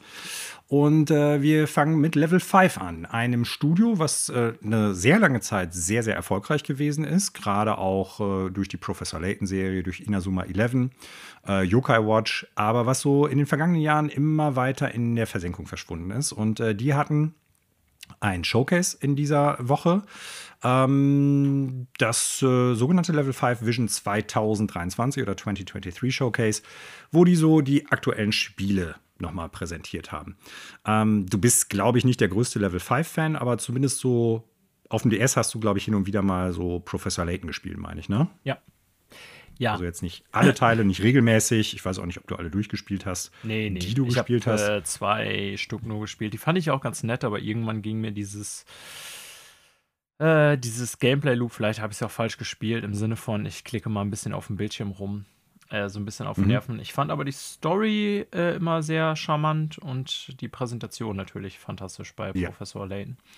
Ähm, das ja. finde ich auch. Also finde ich auch bei Level 5 ist immer eine Stärke, die Präsentation. Mhm. So finde ich, äh, ist natürlich immer sehr Manga-Anime-mäßig. Ähm, aber ich finde, das sieht eigentlich im Normalfall echt sehr gut aus. Ähm, aber man sieht schon daran, dass ich jetzt nicht der große Level 5 Follower oder Fan bin, dass tatsächlich, bis ich das bei dir im Skript gesehen habe, oder bis, also dass du das reingeschrieben hast, äh, war mir völlig entgangen, dass es überhaupt ein Showcase gab diese Woche. Mhm. Ja, und ähm, ich sag's mal so, es war jetzt auch nichts, was super, super viele Neuigkeiten geboten hat, im Sinne von einiges war schon äh, im vergangenen äh, Nintendo Direct zu sehen. Ne? Sowas wie Fantasy Life, The Girl Who Steals Time, beziehungsweise ähm, Decker Police ist angekündigt worden, Professor Layton in the New World of Steam, ein neues Professor Layton. Ah. Äh, dazu hat man allerdings jetzt das erste Mal auch einen richtigen neuen Trailer gesehen. Mhm. Das äh, letzte Mal, als es angekündigt worden ist, gab es nur quasi so einen kleinen Teaser. Ich weiß nicht, ob du dir den Trailer noch mal reingezogen hast oder so. Ja, habe ich. Ja äh, ganz äh, nett. Ich, ja, habe ich. Äh, lasse ich gerade noch nebenbei laufen. Äh, mhm. Ja, also ich finde ja immer, äh, Professor Layton ist sowas, also wenn ich das sehe, will ich mir davon immer direkt ähm, einen Film, Film oder eine Serie reinziehen. Wir haben ja den Film auch damals mal tatsächlich zusammen geguckt, habe ja, ich in Erinnerung. Ja. Ähm, ob ich das Spiel dann deswegen mögen werde, weiß ich noch nicht. Aber irgendwie, jetzt wo ich das so lange nicht mehr gespielt habe, ich glaube, ich würde ihm heutzutage mal wieder eine Chance geben. Äh, mit Chance geben mhm. meine ich gar nicht, dass die anderen jetzt schlecht waren. Ich glaube, die waren alle ziemlich gut. Du hast ja gespielt. Aber äh, dem Genre mal wieder eine Chance geben, so vielleicht. Ja, ich bin gespannt, wie sie es im Endeffekt aufdröseln werden, weil das, was man ja vor allen Dingen im Trailer gesehen hat zu Professor Layton, ähm, sieht halt aus wie die Story von Professor Layton im Sinne von, man hat halt die Sequenzen. Genau. Ja. Zeichentricksequenzen im weitesten Sinne, Anime-Sequenzen und äh, darüber hinaus hat man zwischendurch dann halt so eine kleine Stadt oder irgendwie ein bestimmtes Gemäuer, was weiß ich, ein Schloss oder sowas, wo man sich durchklickt, um die Story voranzutreiben und dann halt so kleine Puzzle und Rätsel löst. Und äh, da bin ich wirklich gespannt, wie wie zeitgemäß das heute noch wirkt, weil zumindest der letzte Professor Layton-Teil, der ähm, hat mir nur bedingt gut gefallen, muss ich ganz ehrlich sagen. Ähm, ah, ich erinnere mich, dass du sagtest, der letzte war ein bisschen schwächer, ja. Okay. Genau, ne? Und da mhm. muss man ganz klar sagen, erstens so dieses Gameplay-System von mach mal so kleine Minispielchen und Puzzle hat sich bei mir dann schon sehr, sehr stark abgenutzt und darüber hinaus ist es halt auch so, äh, dazwischen liegen jetzt, ich weiß nicht, zehn Jahre oder so fast. Also das dauert ja noch ein bisschen, bis Professor Layton rauskommt. Also irgendwann ja. 2023, 2024. Konkret haben sie es noch nicht gesagt. Ähm, da müsste meines Erachtens nach schon ein bisschen mehr kommen als dann das gleiche Gameplay-System. Aber wir werden es abwarten. Ich fand den Trailer cool, ich habe da Bock drauf. Ähm, wenn die zu alter Stärke bei der Serie zurückfinden, umso besser. Naja, und das Gleiche zieht sich so ein bisschen durch die anderen Sachen durch. Ne? Also äh, Fantasy Life fand ich auf dem 3DS auch ganz cool. Aber auch das, da müsste für mich noch ein bisschen mehr kommen. Also muss ich leider sagen. Das, das Aufregendste, was ich gesehen habe oder was ich bisher am besten fand, ähm, war Decker Police. Der Trailer gefiel mir noch mal ganz gut. Da muss ich sagen, da bin ich gespannt drauf, so als RPG. Ich muss ja echt sagen, wir haben mittlerweile so viele äh, Streams mit so vielen Ankündigungen und Wiederankündigungen äh, und so weiter. Ich hatte null auf dem Schirm, als ich mir den Trailer zu Decapolis noch mal reingezogen habe, dass wir das schon in der dass Nintendo du das schon Direct gesehen, gesehen. Hast. Ja. Also, ja. Punkt. Ich meine, dann wirst du häufiger mal überrascht. Richtig. Viele neue Spiele, selbst wenn du die eigentlich schon gesehen oder gekannt hast, Daniel. Das ist doch auch nicht verkehrt. Also, ich, ich könnte mir vorstellen, dass da ein paar Spiele bei rumkommen, die durchaus gut sind. Was haben wir noch gesehen? Ich gucke mal eben drauf. Neues Inazuma 11 ähm, soll auch dieses Jahr noch erscheinen. Äh, Megata Musashi Wired auch dieses Jahr. Und ich muss ganz ehrlich sagen, finde ich gut, dass sie jetzt so viel wieder ankündigen. Ich habe nur so zwei Gedanken dazu. Das erste ist, nahezu alles, was Level 5 macht, sind immer sogenannte Cross- oder Transmedia Productions. Ne? Das heißt, du hast das Spiel und da hast du meistens noch eine Serie dazu. Du hast Merchandise, du hast äh, Spielzeug und, und, und, und, und. Die vermarkten ja alles immer in einem Rund. Spätestens seit äh, Professor Layton, beziehungsweise danach Inazuma 11 haben sie es gemacht, Yokai Watch. Und teilweise, finde ich, haben dann so die Spiele ein bisschen darunter gelitten. Ne? Ähm, Sushi Strikers zum Beispiel fand ich tatsächlich echt pups langweilig, fand ich nicht gut. Äh, und das Zweite ist, die haben teilweise äh, Entwicklungszeiten bei ihren Spielen, wo ich sagen muss, ja, wann kommen die denn jetzt endlich? Ne? Weil auch die sind uns schon lange neue Spiele, die schon ewig angekündigt sind, teilweise schuldig. Ähm, ich weiß gar nicht mehr, wie der Yokai Watch Teil heißt, den sie eigentlich noch in der Entwicklung irgendwo haben sollen, der auch in der Versenkung verschwunden ist. Das ist schön, dass die viel angekündigt haben. Und zumindest Decker Police, Professor Layton, das interessiert mich. Inazuma 11, wenn es ein gutes Spiel wird, warum nicht auch? Fantasy Life genau das gleiche, wobei die beiden Spiele nicht ganz so meinem Ding nach sind. Ähm, Megaton Musashi, weiß ich gar nicht, ob das in den Westen kommen wird, da müssen wir mal gucken. Ähm, aber die Frage ist halt, wann und wie kommen die Spiele raus. Ja. Und äh, also, das ist ja auch so ein bisschen, würde ich schon so sagen, das Kernproblem bei denen. Ich gucke jetzt gerade nochmal diese ganze Game History durch und ich kann mich Mhm. erinnern, dass ich irgendwie eine Zeit lang, gerade so als die Layton-Teile rauskamen, irgendwie auch, ich sag mal, mehr Connection zu dem Studio hatte. Mhm. Über die Jahre habe ich das dann irgendwie so gar nicht mehr so richtig verfolgt. Nino Kuni speziell den ersten Teil habe ich natürlich wirklich noch geliebt. Aber stimmt, der kommt wenn ja ich das hier so denen, ja. durchgucke, ähm, die haben halt auch schon immer irgendwie so das Problem gehabt oder so äh, die, das irre Konzept, dass die ganz viel parallel machen und ankündigen, Mhm. so anspielen. Und wie du schon sagst, da die auch gerne die Cross-Media-Schiene bedient haben, schon auch seit Professor Layton, also multipliziert sich das ja fast nochmal, was die mit laufenden Projekten hier am Start haben. Mhm. Und da denke ich mir so manches Mal, ich kenne jetzt bei denen die Studiostruktur und Aufteilung und so überhaupt nicht, ob es für die vielleicht nicht besser wäre, einfach ein bisschen mehr Fokus, weil, also auch die Professor Layton-Reihe, ne, wie gesagt, ich habe die spätere nicht mehr gespielt, aber ich würde ja schon behaupten, dass da vielleicht auch so ein bisschen das Problem war, dass sie das in so einem Zeitraum von sechs, sieben Jahren irgendwie so ein bisschen totgerannt haben mit ziemlich Ja. vielen Teilen. Ne? Nicht nur bei Professor Layton, sondern bei Inazuma 11. Ja, Davon gibt es ja auch keine Ahnung, habe wie auch. viele Spiele. Ja. Äh, Yokai Watch, Yokai genau Watch das das gleiche. gleiche, genau. So, also da kam ja auch super viel raus innerhalb kurzer Zeit. Und ähm, Ja, die melken die Kuh, bis der Euter abfällt. so, und da würde ich mir einfach Hm. auch jetzt, also ich finde, gebe ich dir recht, vieles, auch wenn ich keine Connections so richtig zu dem Studio habe, was man hier sieht, sieht echt cool aus. So alleine vom Look her. Auch, ähm, Ja. auch Dekapolis, finde ich, sieht richtig geil aus. Ne? Ähm, aber ja, trotzdem würde ich irgendwie so allein vom Spieloutput und da das, dass das alles Ankündigungen sind, die wir auch schon teilweise kannten, so sagen, ey, vielleicht tretet ihr mal auf die Bremse und macht irgendwie erstmal zwei Spiele davon und die macht ihr dann richtig und dann guckt ihr mal weiter. Aber keine Ahnung, wie die arbeiten. Also ist ein bisschen crazy, finde ich. Ja. Die haben immer viel in der Mache, aber es dauert halt auch ewig, bis es rauskommt. Und dann ist es teilweise aber auch so, dass die Spieler nicht unbedingt den Einschlag haben, den die sich vielleicht auch vorstellen. Im Sinne von, das wird jetzt wieder so ein Erfolg wie damals Yokai Watch, Inazuma 11 oder Professor Layton, als die Serien gestartet sind. Und dann irgendwann dümpeln die Serien vor sich hin, weil sie die wirklich total ausgelutscht haben. So. Und ich hoffe, dass die das nicht unbedingt jetzt machen und sich dann wirklich auf die Qualität der einzelnen Projekte fokussieren, dass die auch in einem guten Abstand rauskommen und nicht irgendwie erst in fünf Jahren oder sowas. Also das waren so dieser, der, der Beigeschmack, den ich ein bisschen bei der Präsentation hatte. Mir hat alles, was ich gesehen habe, irgendwie gut gefallen. Nichts irgendwie dabei, wo ich sagen würde, wow, meine Güte, ich kann gar nicht erwarten, bis das kommt. Aber alles Sachen, die mich interessiert haben wohl, die ich interessant fand, vom wie sie aussehen und zumindest zwei Spiele mit Decker Police und Professor Layton, die ich auch auf dem Schirm haben werde, wo ich denke, ja, das behältst du definitiv im Hinterkopf und wenn die Spiele rauskommen und solide sind, dann holst du dir die auch. Aber die Frage ist halt, wann und äh, wie wird die Qualität dann auch sein. Aber gut, da warten wir es einfach ab. Schön, dass Level 5 zumindest, ich sag mal, noch aktiv sind. Ja. Dass die versuchen jetzt auch wieder mehr zu machen, scheinbar, oder zumindest ein bisschen mehr so sich in den Vordergrund stellen können und präsentieren, was sie machen. So, und dann kommen wir zu Capcom, die ja, ich sag mal, ähnliches gemacht haben, muss ich ja irgendwie schon fast sagen. Ähm, ja, also.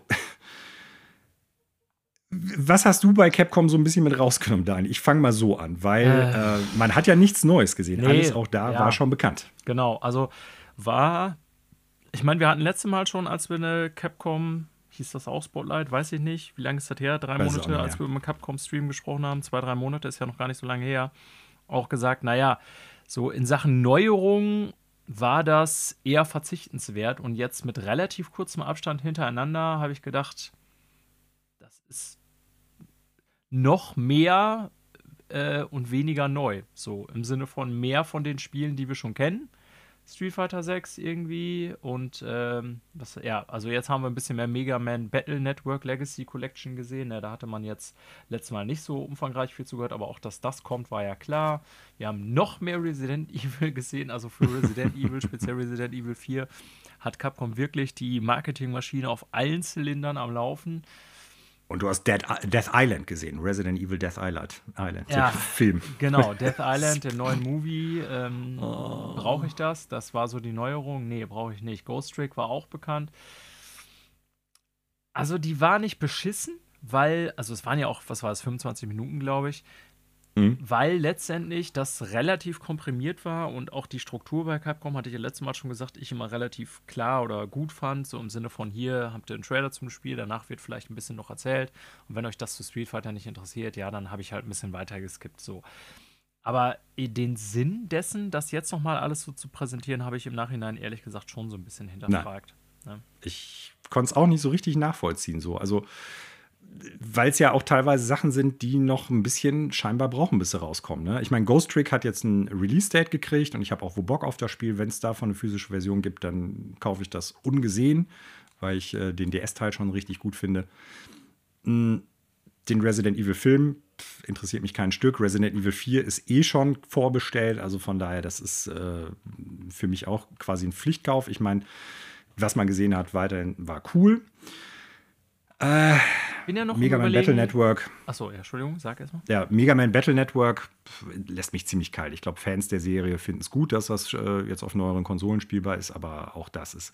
Für mich gibt es ein Spiel, da würde ich gleich noch vielleicht zwei, drei Minuten länger drüber sprechen, aber ja, du wolltest, glaube ich, noch Fall. was zu Resident Evil Fall. sagen. Das war für mich auch der Hauptaugenmerk der, ähm, des Spotlights.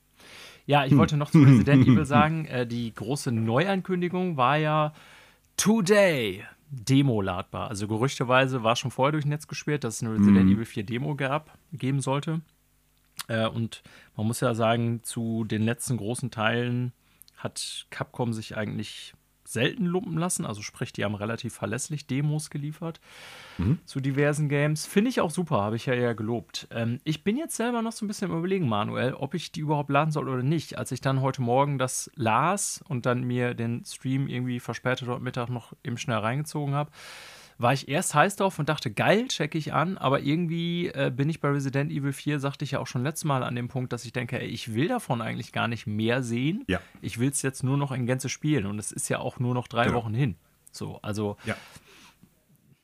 Ja, ich bin noch. Ich habe das klar. Du machst es nicht, denke ich mir. Nein, ich mache das definitiv ja. nicht.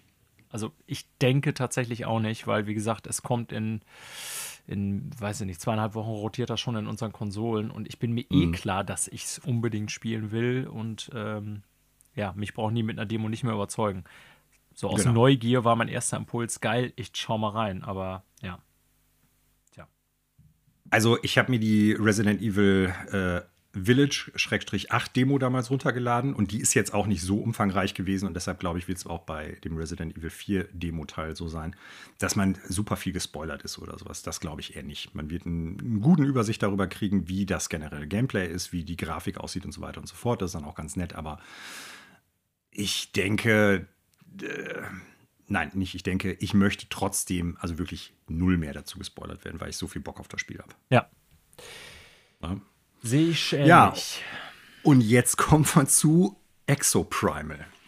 Äh, auch seit letztem Jahr ja schon angekündigt. Du hattest damals noch gesagt, ach, weiß nicht, sieht ja jetzt gar nicht so scheiße aus im Sinne von, könnte ja vielleicht so ein bisschen äh, dummer, hirnloser Spaß ein bisschen sein. Ne? Ähm, du hast das Spiel noch nicht direkt abgeschrieben, will ich damit sagen. Nö, ich, ich hatte ja sogar Interesse gesagt, signalisiert. Ja. ja. Und ich hatte ja damals schon gesagt, nee, komm, ich bin da raus. Und äh, ich weiß nicht, wie es dir geht. Bei mir hat sich der Eindruck bestätigt, denn ich behaupte jetzt mal, wenn die das Spiel wirklich für, sagen wir mal, 60, 70, 80 Euro in die Regale stellen wollen oder in die Digital Stores, äh, ich kann mir nicht vorstellen, dass sich das Spiel verkauft. Das wird das nächste Games as Service Game sein, was äh, grandios floppen wird, behaupte ich jetzt mal so.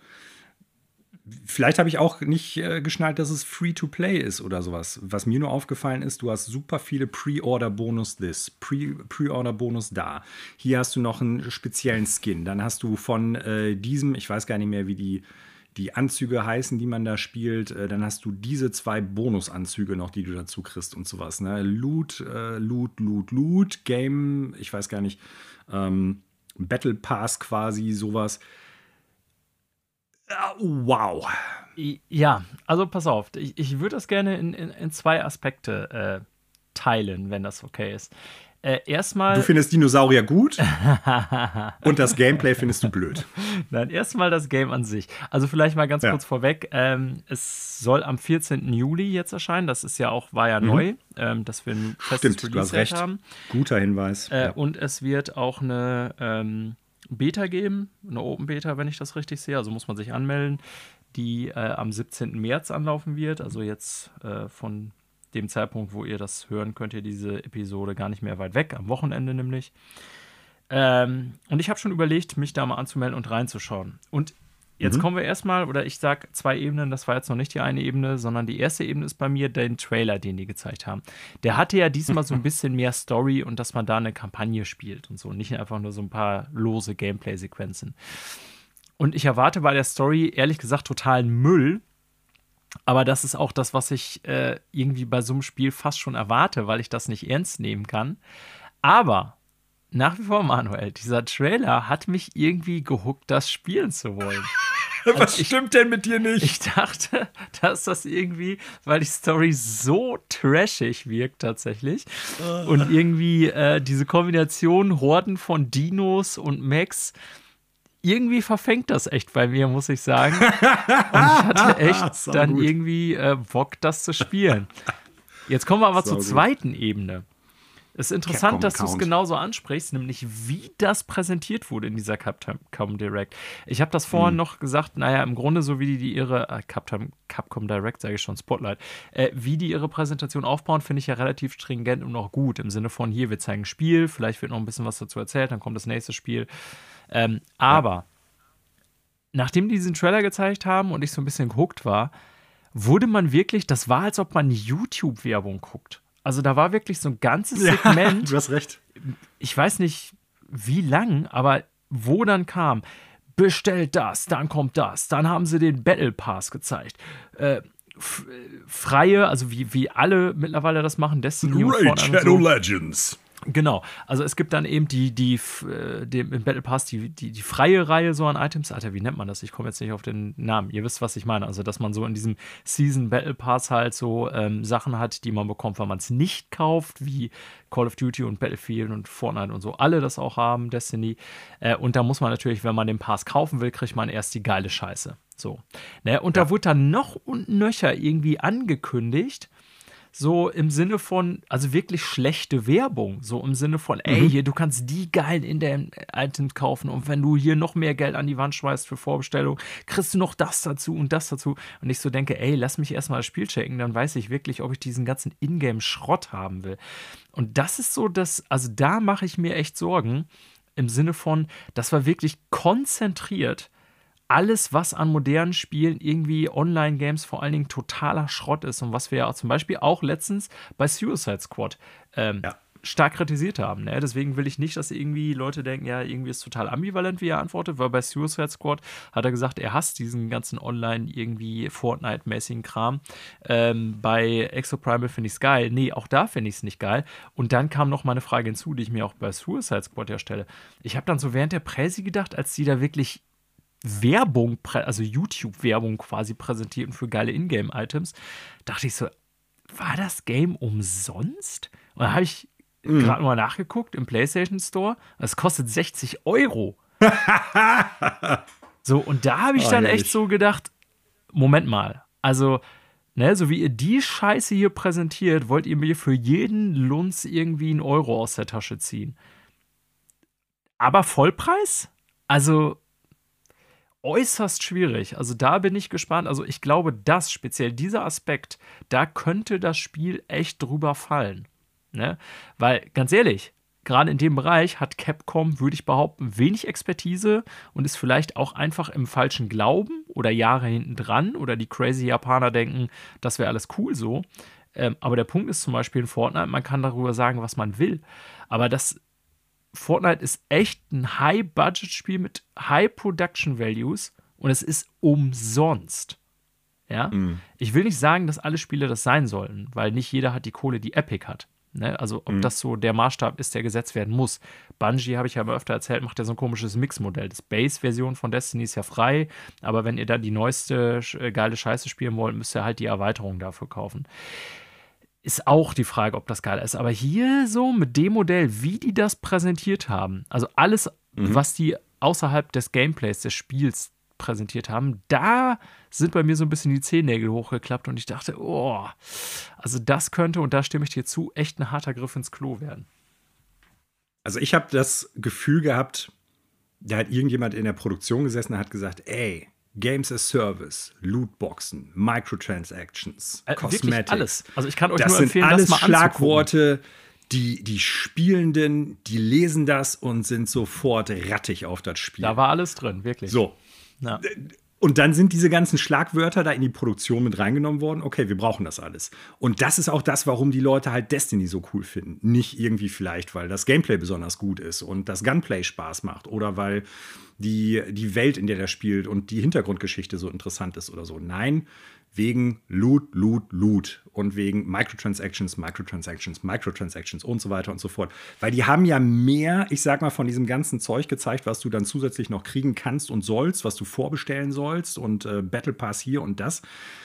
Aber ich behaupte jetzt mal, die wenigsten Leute werden doch irgendwie ein Spiel kaufen, weil die lesen, ey, das hat einen Battle Pass, sondern die werden doch, und das hat dieses, dieser Trailer und diese Präsentation für mich überhaupt nicht gemacht, das grundsätzliche Gameplay-Konzept interessant finden.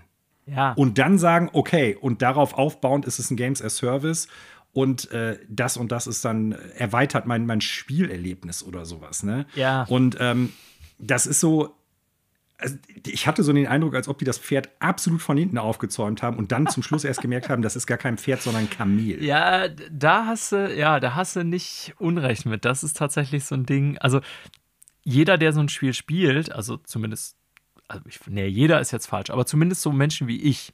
Also wir ertragen das, diesen ganzen Scheiß mit Ingame-Käufen und Battle Pass und so, um das Spiel zu spielen oder um eine gewisse Qualität des Spiels zu sichern, weil ich auch weiß, dass solche Spiele äh, geil, Millionen von Euro verschlingen in der Entwicklung. Nochmal, Bungie 1000 Mann-Team, das ist gigantisch, ne? Die müssen alle jeden Monat bezahlt werden. So, ähm, Epic, klar, äh, Fortnite ist eine Geldmaschine Fünf wegen. Ingame-Items, das wissen wir.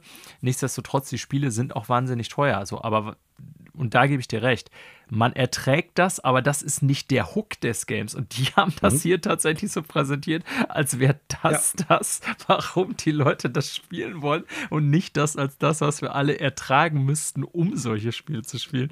Das war Ja. schon, ja, ich weiß auch nicht, was da bei den Japanern im Kopf passiert ist, aber das war wirklich äh, cringe, könnte man sagen, wie das präsentiert wurde. Ja.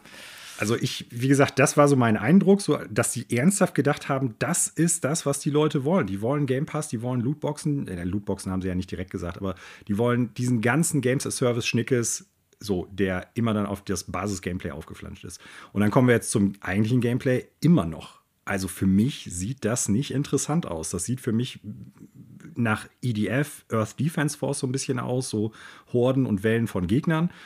Was ich auch noch nicht ganz klar hatte, ist, ursprünglich äh, meine ich, dass die ja gesagt hatten, klar, das ist Online-Multiplayer, aber dass das ja auch so ausgelegt ist, dass du immer in zwei Teams spielen musst. Du spielst ja, also meine ich war es damals zumindest, gegen ein anderes Team.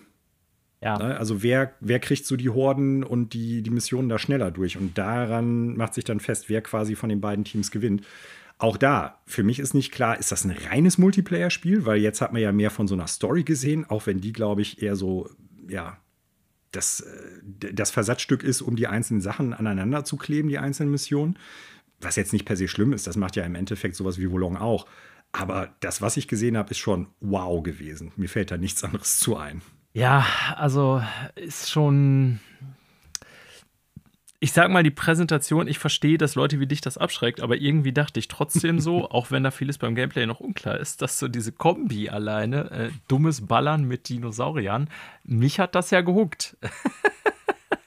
aber also. Ich, ich, ich rede das Game jetzt positiver auch schon letzte Mal, als die Präsentation selber war. Äh, ich bin trotzdem Ah. äh, durchaus gespannt, das irgendwie mal auszuchecken. So. Vielleicht, vielleicht wird es ja so dein Wanted Dad. Also ein Spiel, wo man eigentlich das Gefühl hat, na, das kann eigentlich nicht so richtig was werden, aber man will, dass es was wird und dann wird es aber leider vielleicht doch nicht. Oder vielleicht wird es ja auch was.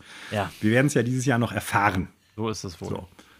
So, und im Endeffekt, ich sage jetzt mal, das war es eigentlich auch schon bei Capcom. Ne? Man Ja, hat ja. keine wirkliche Neuankündigung gesehen.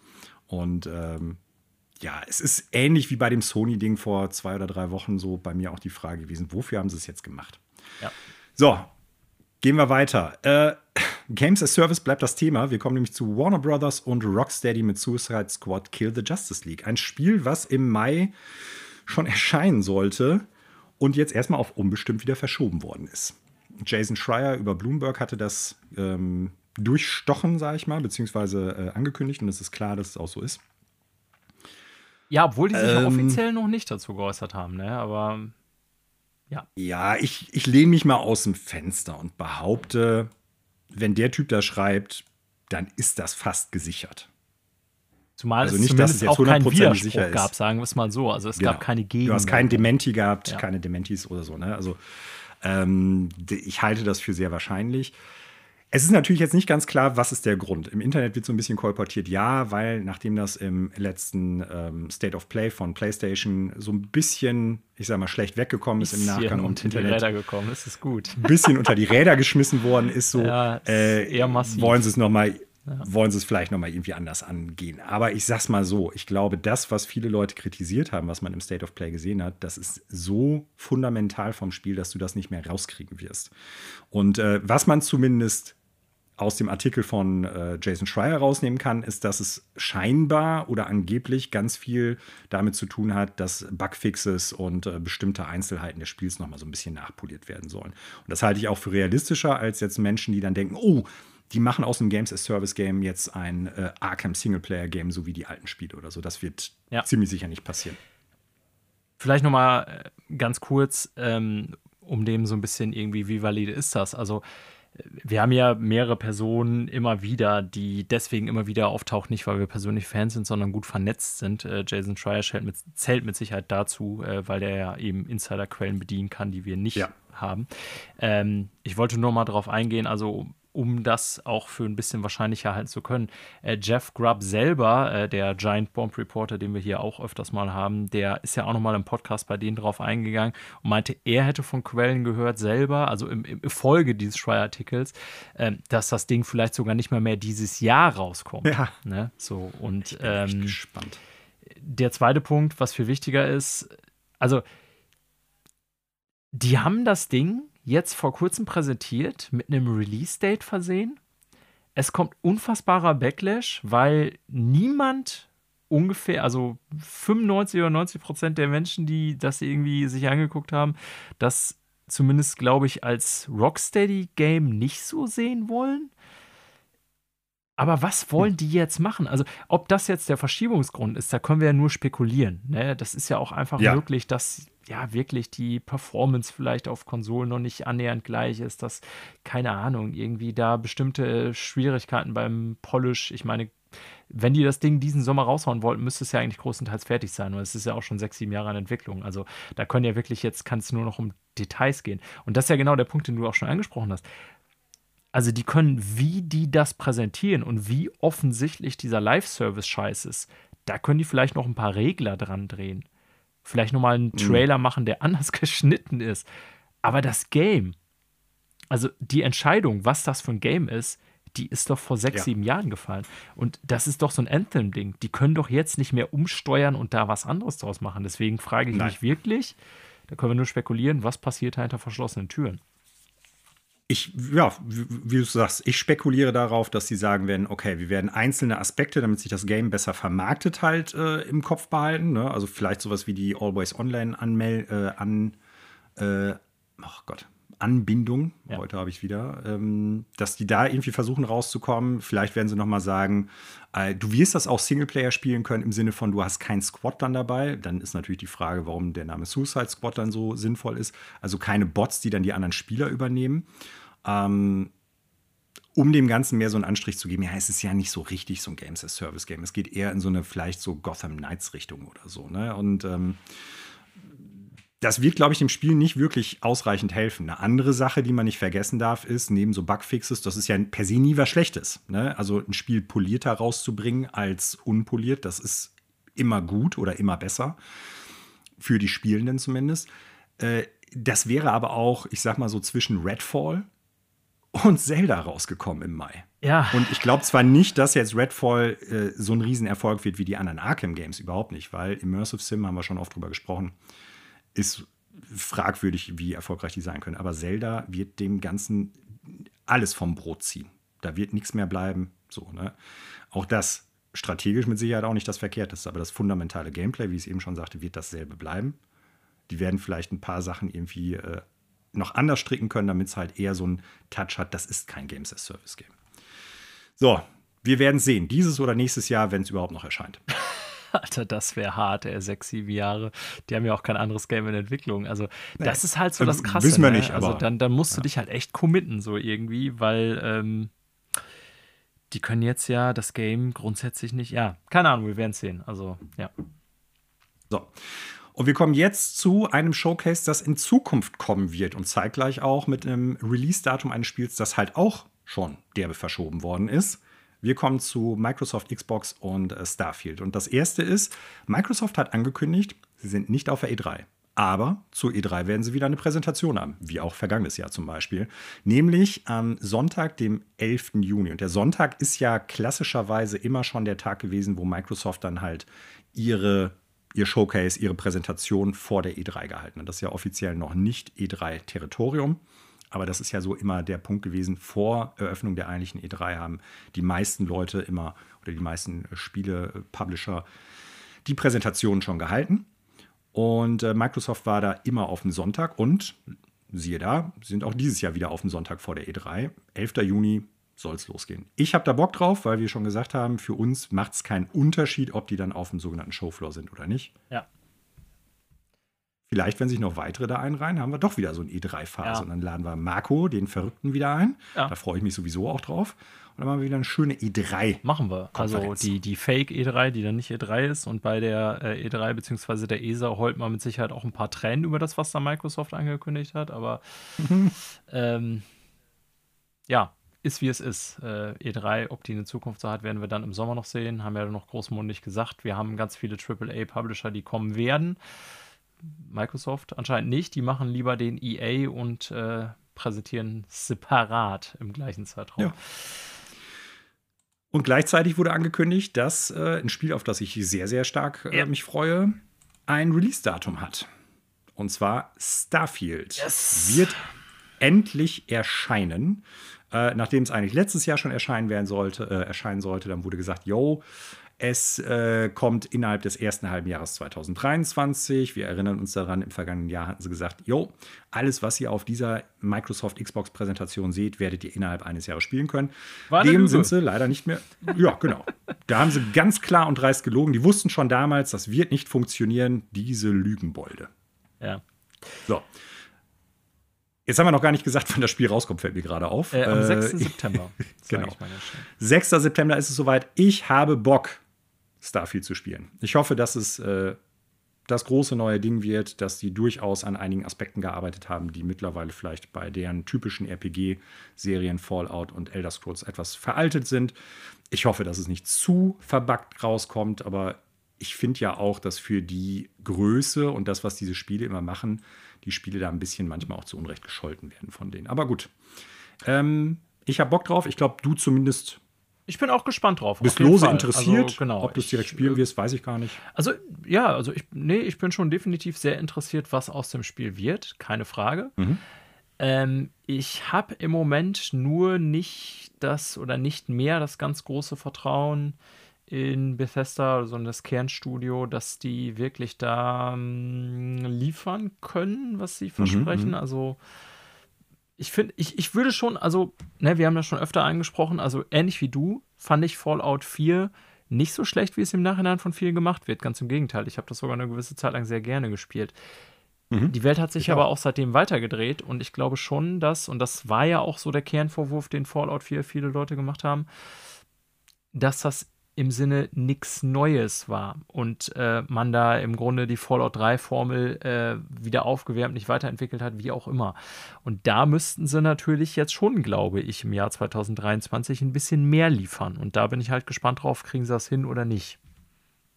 Und ich glaube, ein ganz zentraler Punkt, der durchaus auch kritikwürdig ist, ist, Videospielschreibe in großen Open-World-Games hat sich ja auch weiterentwickelt. Du hast ein paar neue Platzhirsche, sei es halt was die Hintergrundgeschichte betrifft und so das Pacing wie bei Elden Ring. Du hast aber auch so was äh, Nebenquests und Story betrifft, sowas wie The Witcher 3 gehabt oder auch, selbst wenn das Spiel jetzt äh, durchaus viele Skeptiker und äh, Kritiker auch hatte, sowas wie Cyberpunk, wo ja auch einige gute Schreibsachen drin waren. Ne? Und da müsste Bethesda durchaus nacharbeiten, denn ähm, das ist, glaube ich, nicht mehr unbedingt alles zeitgemäß oder da schwimmen die nicht mehr unbedingt oder könnte es sein, dass wenn die genauso weitermachen wie mit Fallout 4 und vorher Skyrim, dass sie dann nicht unbedingt ganz oben auf der Welle damit schwimmen.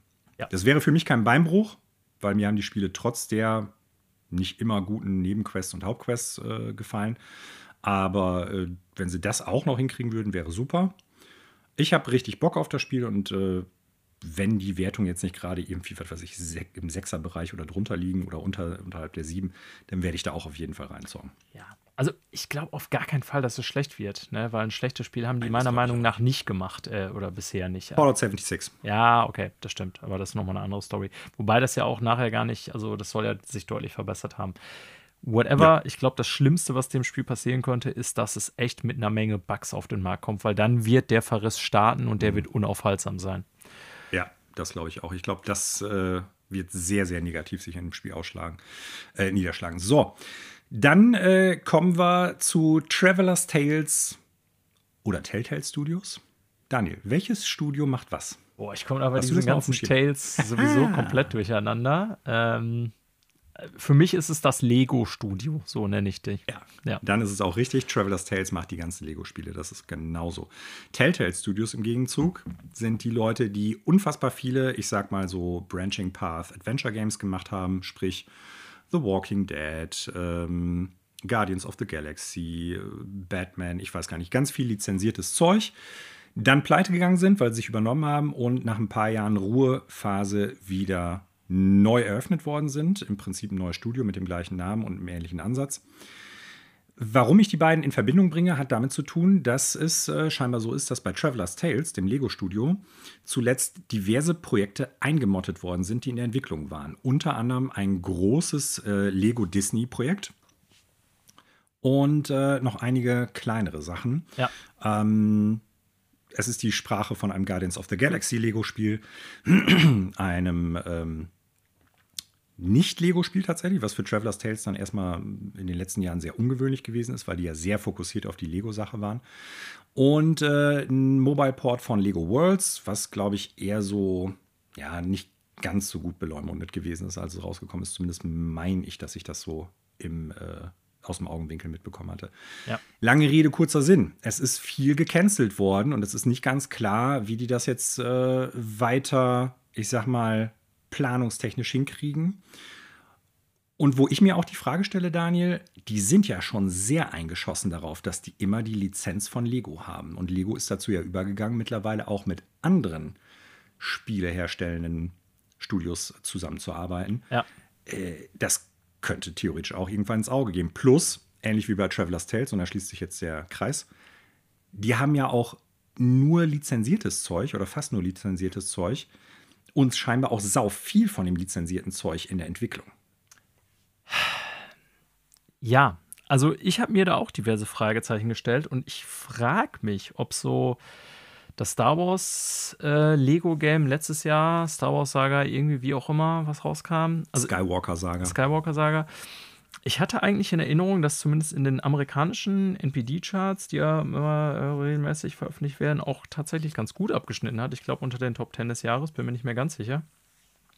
Ähm, aber ich habe dann natürlich schon drüber nachgedacht, weil eigentlich sollte man denken, ja, Lego irgendwie äh, mit bestimmten Lizenzen ist doch eine Bank. Aber wenn man hier jetzt liest, ja, keine Ahnung, das alleine so ein Disney-Projekt, äh, also Disney Lego oder wie auch immer, das wird hier meistens nur alles mit Projektnamen angegeben in den Artikeln äh, oder auch ein Guardians of the Galaxy-Projekt, ähm, dass das alles gecancelt wurde. Da fragt man sich natürlich schon, woher kommt das? Ähm, ich kann mir jetzt irgendwie bei denen fast nicht vorstellen, dass das Entwicklungsprobleme sind. Die haben es ja, obwohl jetzt vor Skywalker Saga lange auch dann haben nichts mehr. ewig lange gebraucht. Genau, da haben sie echt lang gebraucht, aber vorher haben die die Games ja rausgeschissen, sage ich jetzt mal, diese Lego Games. Und auch trotzdem in nicht schlechter Qualität, würde ich behaupten. Ja, das war dann irgendwann sehr eintönig so. Ich hatte ja auch Lego Dimensions damals ja. gespielt und das war auch ein cooles Konzept. Toys to Life und so ist natürlich tot, aber whatever. Also die haben schon innerhalb kurzer Zeit echt extrem viele Lego-Games gemacht, so in den 10er Jahren. Ähm, und die waren, auch wenn man sagen könnte, naja, irgendwann sehr eintönig, zumindest würde ich sagen, alle nie von schlechter Qualität, auch technisch nicht. Aber mhm. es hakt zuletzt, anscheinend schon sehr bei denen, weil Skywalker Saga hat schon länger gebraucht. Und jetzt hier so viele gecancelte Projekte von Franchises, die man eigentlich als sichere Bank sieht. Und jetzt so mein Gedanke dazu, ähm, die gehören jetzt zu Warner Brothers. Und ich frage mich, ob man bei Warner Brothers auch im Zuge von sowas wie Gotham Knights drüber nachgedacht hat, also ich kann jetzt hier die zeitlichen Abläufe, weil die nicht klar werden durch den Artikel, wann was gecancelt wurde, ähm, vielleicht so ein bisschen darüber nachdenkt, okay, wie managen wir eigentlich unsere Marke und teure Lizenzen und so. Ne? Also Batman ist ja jetzt eine Warner Brothers eigene Lizenz zum Beispiel, da haben sie das Problem nicht. Lego ist eine Fremdlizenz, das heißt, die müssen sie kaufen. Kommt Disney noch dazu, die werden auch nicht billig sein. Ähm, ich frage mich also so ein bisschen, aber auch da viel Spekulation wieder, wie immer, ob das mit, ja, ich sag mal, so Kritiker oder auch vielleicht finanziellen Fehlschlägen zu tun hat, dass man bei Warner Bros. insgesamt so ein bisschen umgeplant hat oder ob die Probleme tatsächlich bei Traveler's Tales liegen, dass sie gesagt haben, okay, wir haben ewig gebraucht, um Skywalker Saga durch die Tür zu kriegen. Äh, wenn wir jetzt hier noch drei andere Lego-Lizenzprodukte machen wollen, die alle sehr teuer sind und wir nicht auf die Kette kriegen, ähm, funktioniert das nicht. Also das sind so die zwei ich sag mal, Stränge oder Möglichkeiten an Gedanken, wo ich so irgendwie drüber nachgedacht mhm. habe. Weil eigentlich wirkt das erstmal für mich, finde ich, wie ein sicherer Millionenabverkauf. Du hast Disney, du hast ein Lego-Game von Traveler's Tale, da würde ich sagen, da kannst du locker mal ein paar Millionen von raushauen auf dem Markt und die werden irgendwie gekauft. Mhm. So, ja. Also der Artikel von Nintendo Live, die das ja veröffentlicht haben, äh, weist nochmal darauf hin, dass es im vergangenen Jahr, ich glaube, das ist uns so ein bisschen durchgerutscht, ähm, obwohl wir ja oft über dieses Thema berichten, durchaus auch scheinbar mit dem Studio, äh, ja, was so Missmanagement und Crunch Culture zu tun hat, äh, durchaus einiges an Problemen auch gegeben hat. Und ob das alles schon fertig äh, ja, abgearbeitet ist, ist eine andere Frage. Und in diesem Kontext dann auch nochmal die Frage gestellt worden ist, ob das auch dazu geführt hat, dass jetzt vieles nicht so gelaufen ist, wie es hätte laufen sollen oder müssen. Ja. Ne? Oder können, muss man ja Genau, sagen. also muss man nochmal klar sagen, der Artikel spricht eher von studiointernen Problemen. Meine Frage, die ich mir gestellt habe, ist, wie gesagt, ob das im Kontext Warner Brothers nicht vielleicht auch eine Rolle spielt, die Gesamtfirma. Aber da spekuliere ich jetzt halt nur so. Ich habe so ein bisschen den Eindruck, und das äh, ist so der, der Schlusssatz von mir oder der, der Schlusspunkt vielmehr, die haben halt eine Blaupause für ein Videospiel. Das ist ja mit kleinen, speziellen, auf die Franchises abgelehnten, äh, angelehnten oder auf die Marken angelehnten Sondersachen immer das gleiche Spielprinzip. Ja. Na, du hast halt eine, eine Story, du hast ein paar Charaktere, da orientierst du dich an so ein paar Lego, ich sag mal, äh, Sequenzen, wo du dann actionartig was abspielst und dann gibt es eine Zwischensequenz, die eigentlich meistens auch echt witzig geschrieben ist. Also man kann den, den Spielen ja jetzt auch nicht vorhalten, dass die unwitzig sind. Die haben halt so einen typischen Traveler's Tales Humor und den finde ich auch gar nicht verkehrt. Also zum Beispiel äh, Lego City Undercover, meines Erachtens nach ganz klar das beste Spiel von denen. So und auch echt witzig. Ja, Parts. ich fand das auch gut. Ganz deutlich. Ne? Äh, aber die machen im Prinzip immer das gleiche Basisspielsystem mit einigen Spezialsachen dann noch dazu. Und das ist ja ähnlich, wie es auch dann Telltale Games irgendwann gemacht hat. Ganz äh, solide, berühmte Marken, aber im Prinzip immer das gleiche Gameplay-System oder immer das gleiche, die, die gleiche Blaupause für das Spiel. Und irgendwann ist diese Blase halt einfach bei denen auch geplatzt. Und äh, ja, weiß ich nicht, ob das bei denen jetzt auch so ist. Das stimmt, Keine obwohl nochmal, also meines Wissens nach hat sich Skywalker Saga äh, auch über das ganze Jahr gesehen. 3,2 Millionen Mal. Ne? Also ja, das innerhalb hier allein innerhalb Wochen. der zwei Wochen. Ne? Also ich meine auch, dass das in mhm. den Top 10 über das ganze Jahr gelandet wäre. Aber gut, das, das trotzdem produziert sich so ein Ding nicht von alleine. Ne? Also ja, keine ja. Ahnung. Und es war lange in der Entwicklung. Ja. Ne? Wir werden das weiter beäugen und wir werden mal abwarten, was davon noch kommt. So, letzte Neuigkeit oder letzte Nachricht, ganz kurz. Äh, Sony wird dafür verklagt, dass äh, zumindest ein Gericht in Österreich gesagt hat, Lootboxen sind illegales Glücksspiel, obwohl es kein Sony-Game ist. Es geht nämlich um FIFA. Ja. Ganz speziell äh, FIFA 23.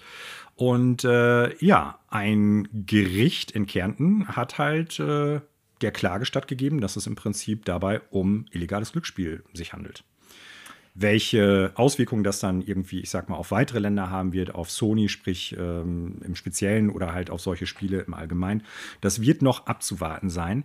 Aber was ganz klar ist, und das war mir vorher nicht bekannt, und das fand ich auch sehr interessant, Daniel, Sony ist verklagt worden, nicht weil die das Spiel gemacht haben, das ist ja ein EA-Spiel, sondern weil die Anbieter ja. im Online-Store davon Store sind. Denn sind, ja Genau, wenn du halt jetzt auf der PlayStation FIFA 23 spielst und dann halt äh, irgendwelche Loot-Pakete da kaufst, ich weiß gar nicht, wie die dann da genau heißen, ähm, dann kaufst du die im Prinzip über Sony, obwohl das Geld dann, sprich, äh, ja, das, was du dann zwei halt Drittel, bezahlst, also, abzüglich des, genau, genau, abzüglich eines kleinen Obolosses, Klein. geht natürlich das Geld dann an EA. Ja. Und äh, ja, im Endeffekt ist es halt so, dass deshalb Sony dafür verklagt worden ist. Das war mir gar nicht bewusst. Ich hätte gedacht, ja gut, weil EA das Spiel gemacht hat, müssten die natürlich da irgendwie für drankommen. Aber so ist es dann nicht. Ja. Aber kann natürlich sein, dass Sony jetzt deren Marktbestimmung da verändert und sagt, das geht bei uns im Store nicht mehr. Das ist nämlich das Interessante, finde ich auch. Also äh, war mir so auch vorher nicht klar, aber mhm. macht Sinn, weil nochmal, äh, man kann das nicht direkt von EA kaufen. Das sind ja genau die Zusammenhänge, wogegen auch Epic damals geklagt hat, gegen Apple und Google und so weiter, dass die im Grunde nur über deren Stores Sachen anbieten dürfen, wenn sie das auf iPhone und was weiß ich was verkaufen wollen oder PlayStation.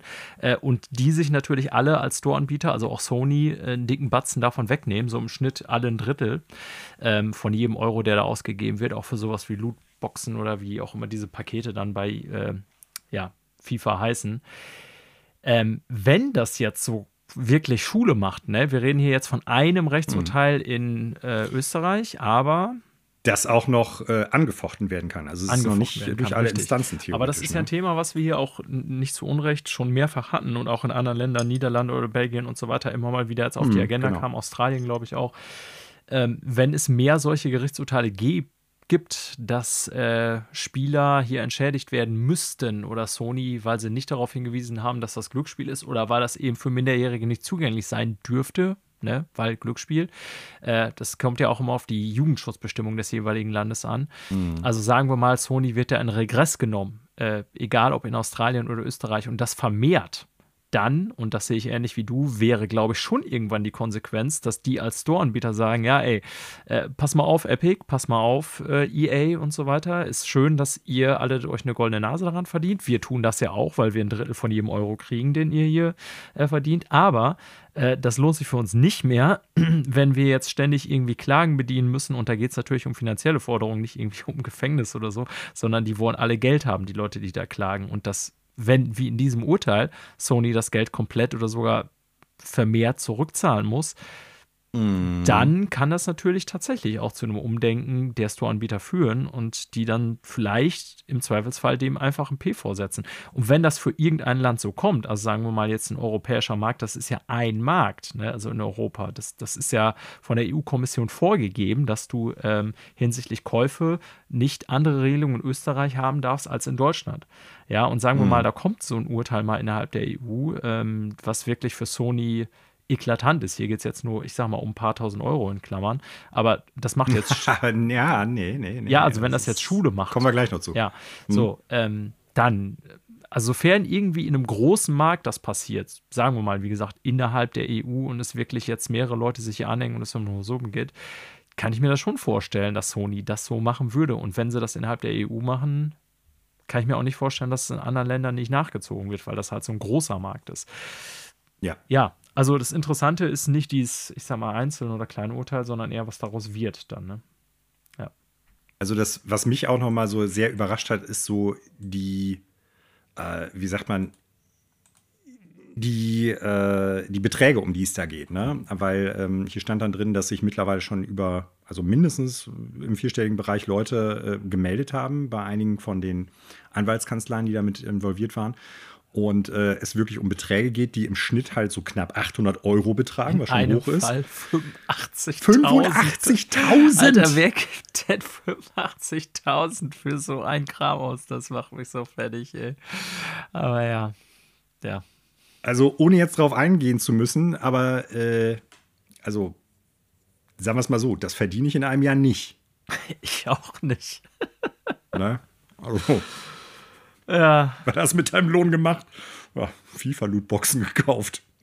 Also, ne, ich glaube, das sind wirklich Abgründe. Ähm, Gerade so, wenn man diese, dieses FIFA Ultimate-System sich anguckt, was da an Geld reingepfeffert wird von Leuten, auch was sie gar nicht dürfen, weil die Eltern es vielleicht nicht wissen oder irgendwie Kinder sich daran bedienen, ohne dass die Eltern dem zugestimmt haben. Das ist, glaube ich, schon echt krass, hey, wenn man da mal wirklich mhm. äh, in die Tiefe guckt, was da so an Geld über. Also, ne, dass FIFA damit unfassbar, also EA damit unfassbar viel Kohle macht, das wissen wir ja. Die Zahlen geben sie auch durchaus bekannt. Aber ich meine jetzt eher so im Falle der einzelnen Nutzer, sage ich mal, äh, was da Leute teilweise. Die Einzelschicksale. Für, genau, äh, was da ja. für krasse Beträge teilweise von Einzelnen rausgehauen werden. Ich glaube, da würden einem äh, die Ohren schlackern. Ja, also ich sag's ganz klar und deutlich. Ne? Freier Markt und sowas hat mit Sicherheit auch an bestimmten Punkten irgendwelche Vorteile oder sowas, aber äh, wie es ja auch in diesem Artikel von gameswirtschaft.de nochmal äh, genannt wird, es unterstreicht nochmal, dass halt auch so die digitale Landschaft bei Videospielen kein rechtsfreier Raum ist und nicht kein rechtsfreier Raum sein darf. Das ist erstmal der eine Punkt. Der andere Punkt ist halt, äh, für mich ist das deutlich und klar, das ist ja, da werden ja Leute ausgenommen wie Weihnachtsgänse. Ne? Also das, das spielt ja schon ganz hart mit diesem Glücksspiel, ja Absolut. fast schon Suchtsystem. Also so. Und das ist moralisch noch mal verwerflicher, ja. als ob jetzt das Spiel 80 Euro kostet und Microtransactions per se hat. Das ist ja äh, belegt, ähm, dass auch allein von der optischen und äh, also von der audiovisuellen Präsentation, sage ich mal, und auch vom Sound her und so, dass also das Ding wirklich konzipiert ist für die äh, Glücksspiel-Endorphinschübe, sag ich mal. Ne? Also ja. das lässt sich ja relativ leicht belegen und das ist ja auch das große Ding, warum dann Glücksspiel, äh, also so alte Sachen wie Automatenglücksspiel oder so eben nicht für Minderjährige äh, zugänglich äh, ist oder sein darf in Deutschland in fast allen anderen Ländern der Welt, glaube ich, weil das eben darauf basiert, äh, ja. psychologisch gesehen quasi äh, Menschen äh, ausnehmen zu wollen. Ne? Mhm, genau. Von daher gerne verbieten. Ja, EA hätte sowieso, glaube ich, schon genug daran verdient. Und die würden auch ohne das Lootbox-System und ohne diesen ganzen Schnickes genug Geld mit FIFA verdienen oder halt mit äh, EA ja, in Zukunft Football, Football Club. heißt. ja. ja. ja. genau. Ja. So, Gut. das war die letzte Nachricht für heute. Wir haben die zwei Stunden leider wieder geknackt. Bitte verzeiht es uns, liebe Zuhörende. Wir werden weiterhin. Bitte? Wir sind Penner. Ja, wir werden äh, weiterhin Besserungen geloben, aber wenn ihr genau das wollt und sagt, ey, lieber ein bisschen ausführlicher und dann auch lieber über zwei Stunden als drunter, dann lasst uns das zukommen. ffelpodcast.gmail.com. Könnt ihr uns eine E-Mail schreiben. Ihr könnt uns natürlich auch äh, auf den Social Media Kanälen folgen und darüber mit uns in Kontakt treten. Instagram, Facebook äh, unter Extrafreunde, über Mastodon, ähm, at Extrafreunde, at Social Cologne jeweils. Ihr könnt uns natürlich über Apple Podcasts, Google Podcasts, Spotify und ähnliches folgen. Ihr könnt auch über enker.fm-ffel nachgucken, wo es uns sonst noch gibt. Wir würden euch bitten und würden uns darüber auch freuen, wenn ihr es tut, eine Bewertung auf den jeweiligen Podcast-Portalen dazulassen. Das hilft unserer Sichtbarkeit. Wir freuen uns natürlich auch über Kritik wenn äh, ihr die anbringen wollt. Das hilft uns, äh, den Podcast zu verbessern. Wenn ihr Fragen oder Anregungen habt, auch die gerne an uns weitergeben. Und äh, ja, das sind so die Sachen, die wir uns von euch wünschen würden und wo wir uns total drüber freuen würden. Ja. Mir bleibt nur noch zu sagen, Daniel, es war mir wieder eine Freude, mit dir darüber zu schnacken. Es hat mir wieder Spaß gemacht. Ich äh, verabschiede mich von allen Zuhörenden mit den Worten äh, Tschüss und bleibt extra freundlich. Ja, Danke, ebenso Manuel, as always. Äh, und auch danke euch zu Hause. Spielt viel Videospiele, wenn ihr es zeitlich irgendwie könnt, denn Videospiele sind toll. Und in dem Sinne sage ich ciao und bis zum nächsten Mal.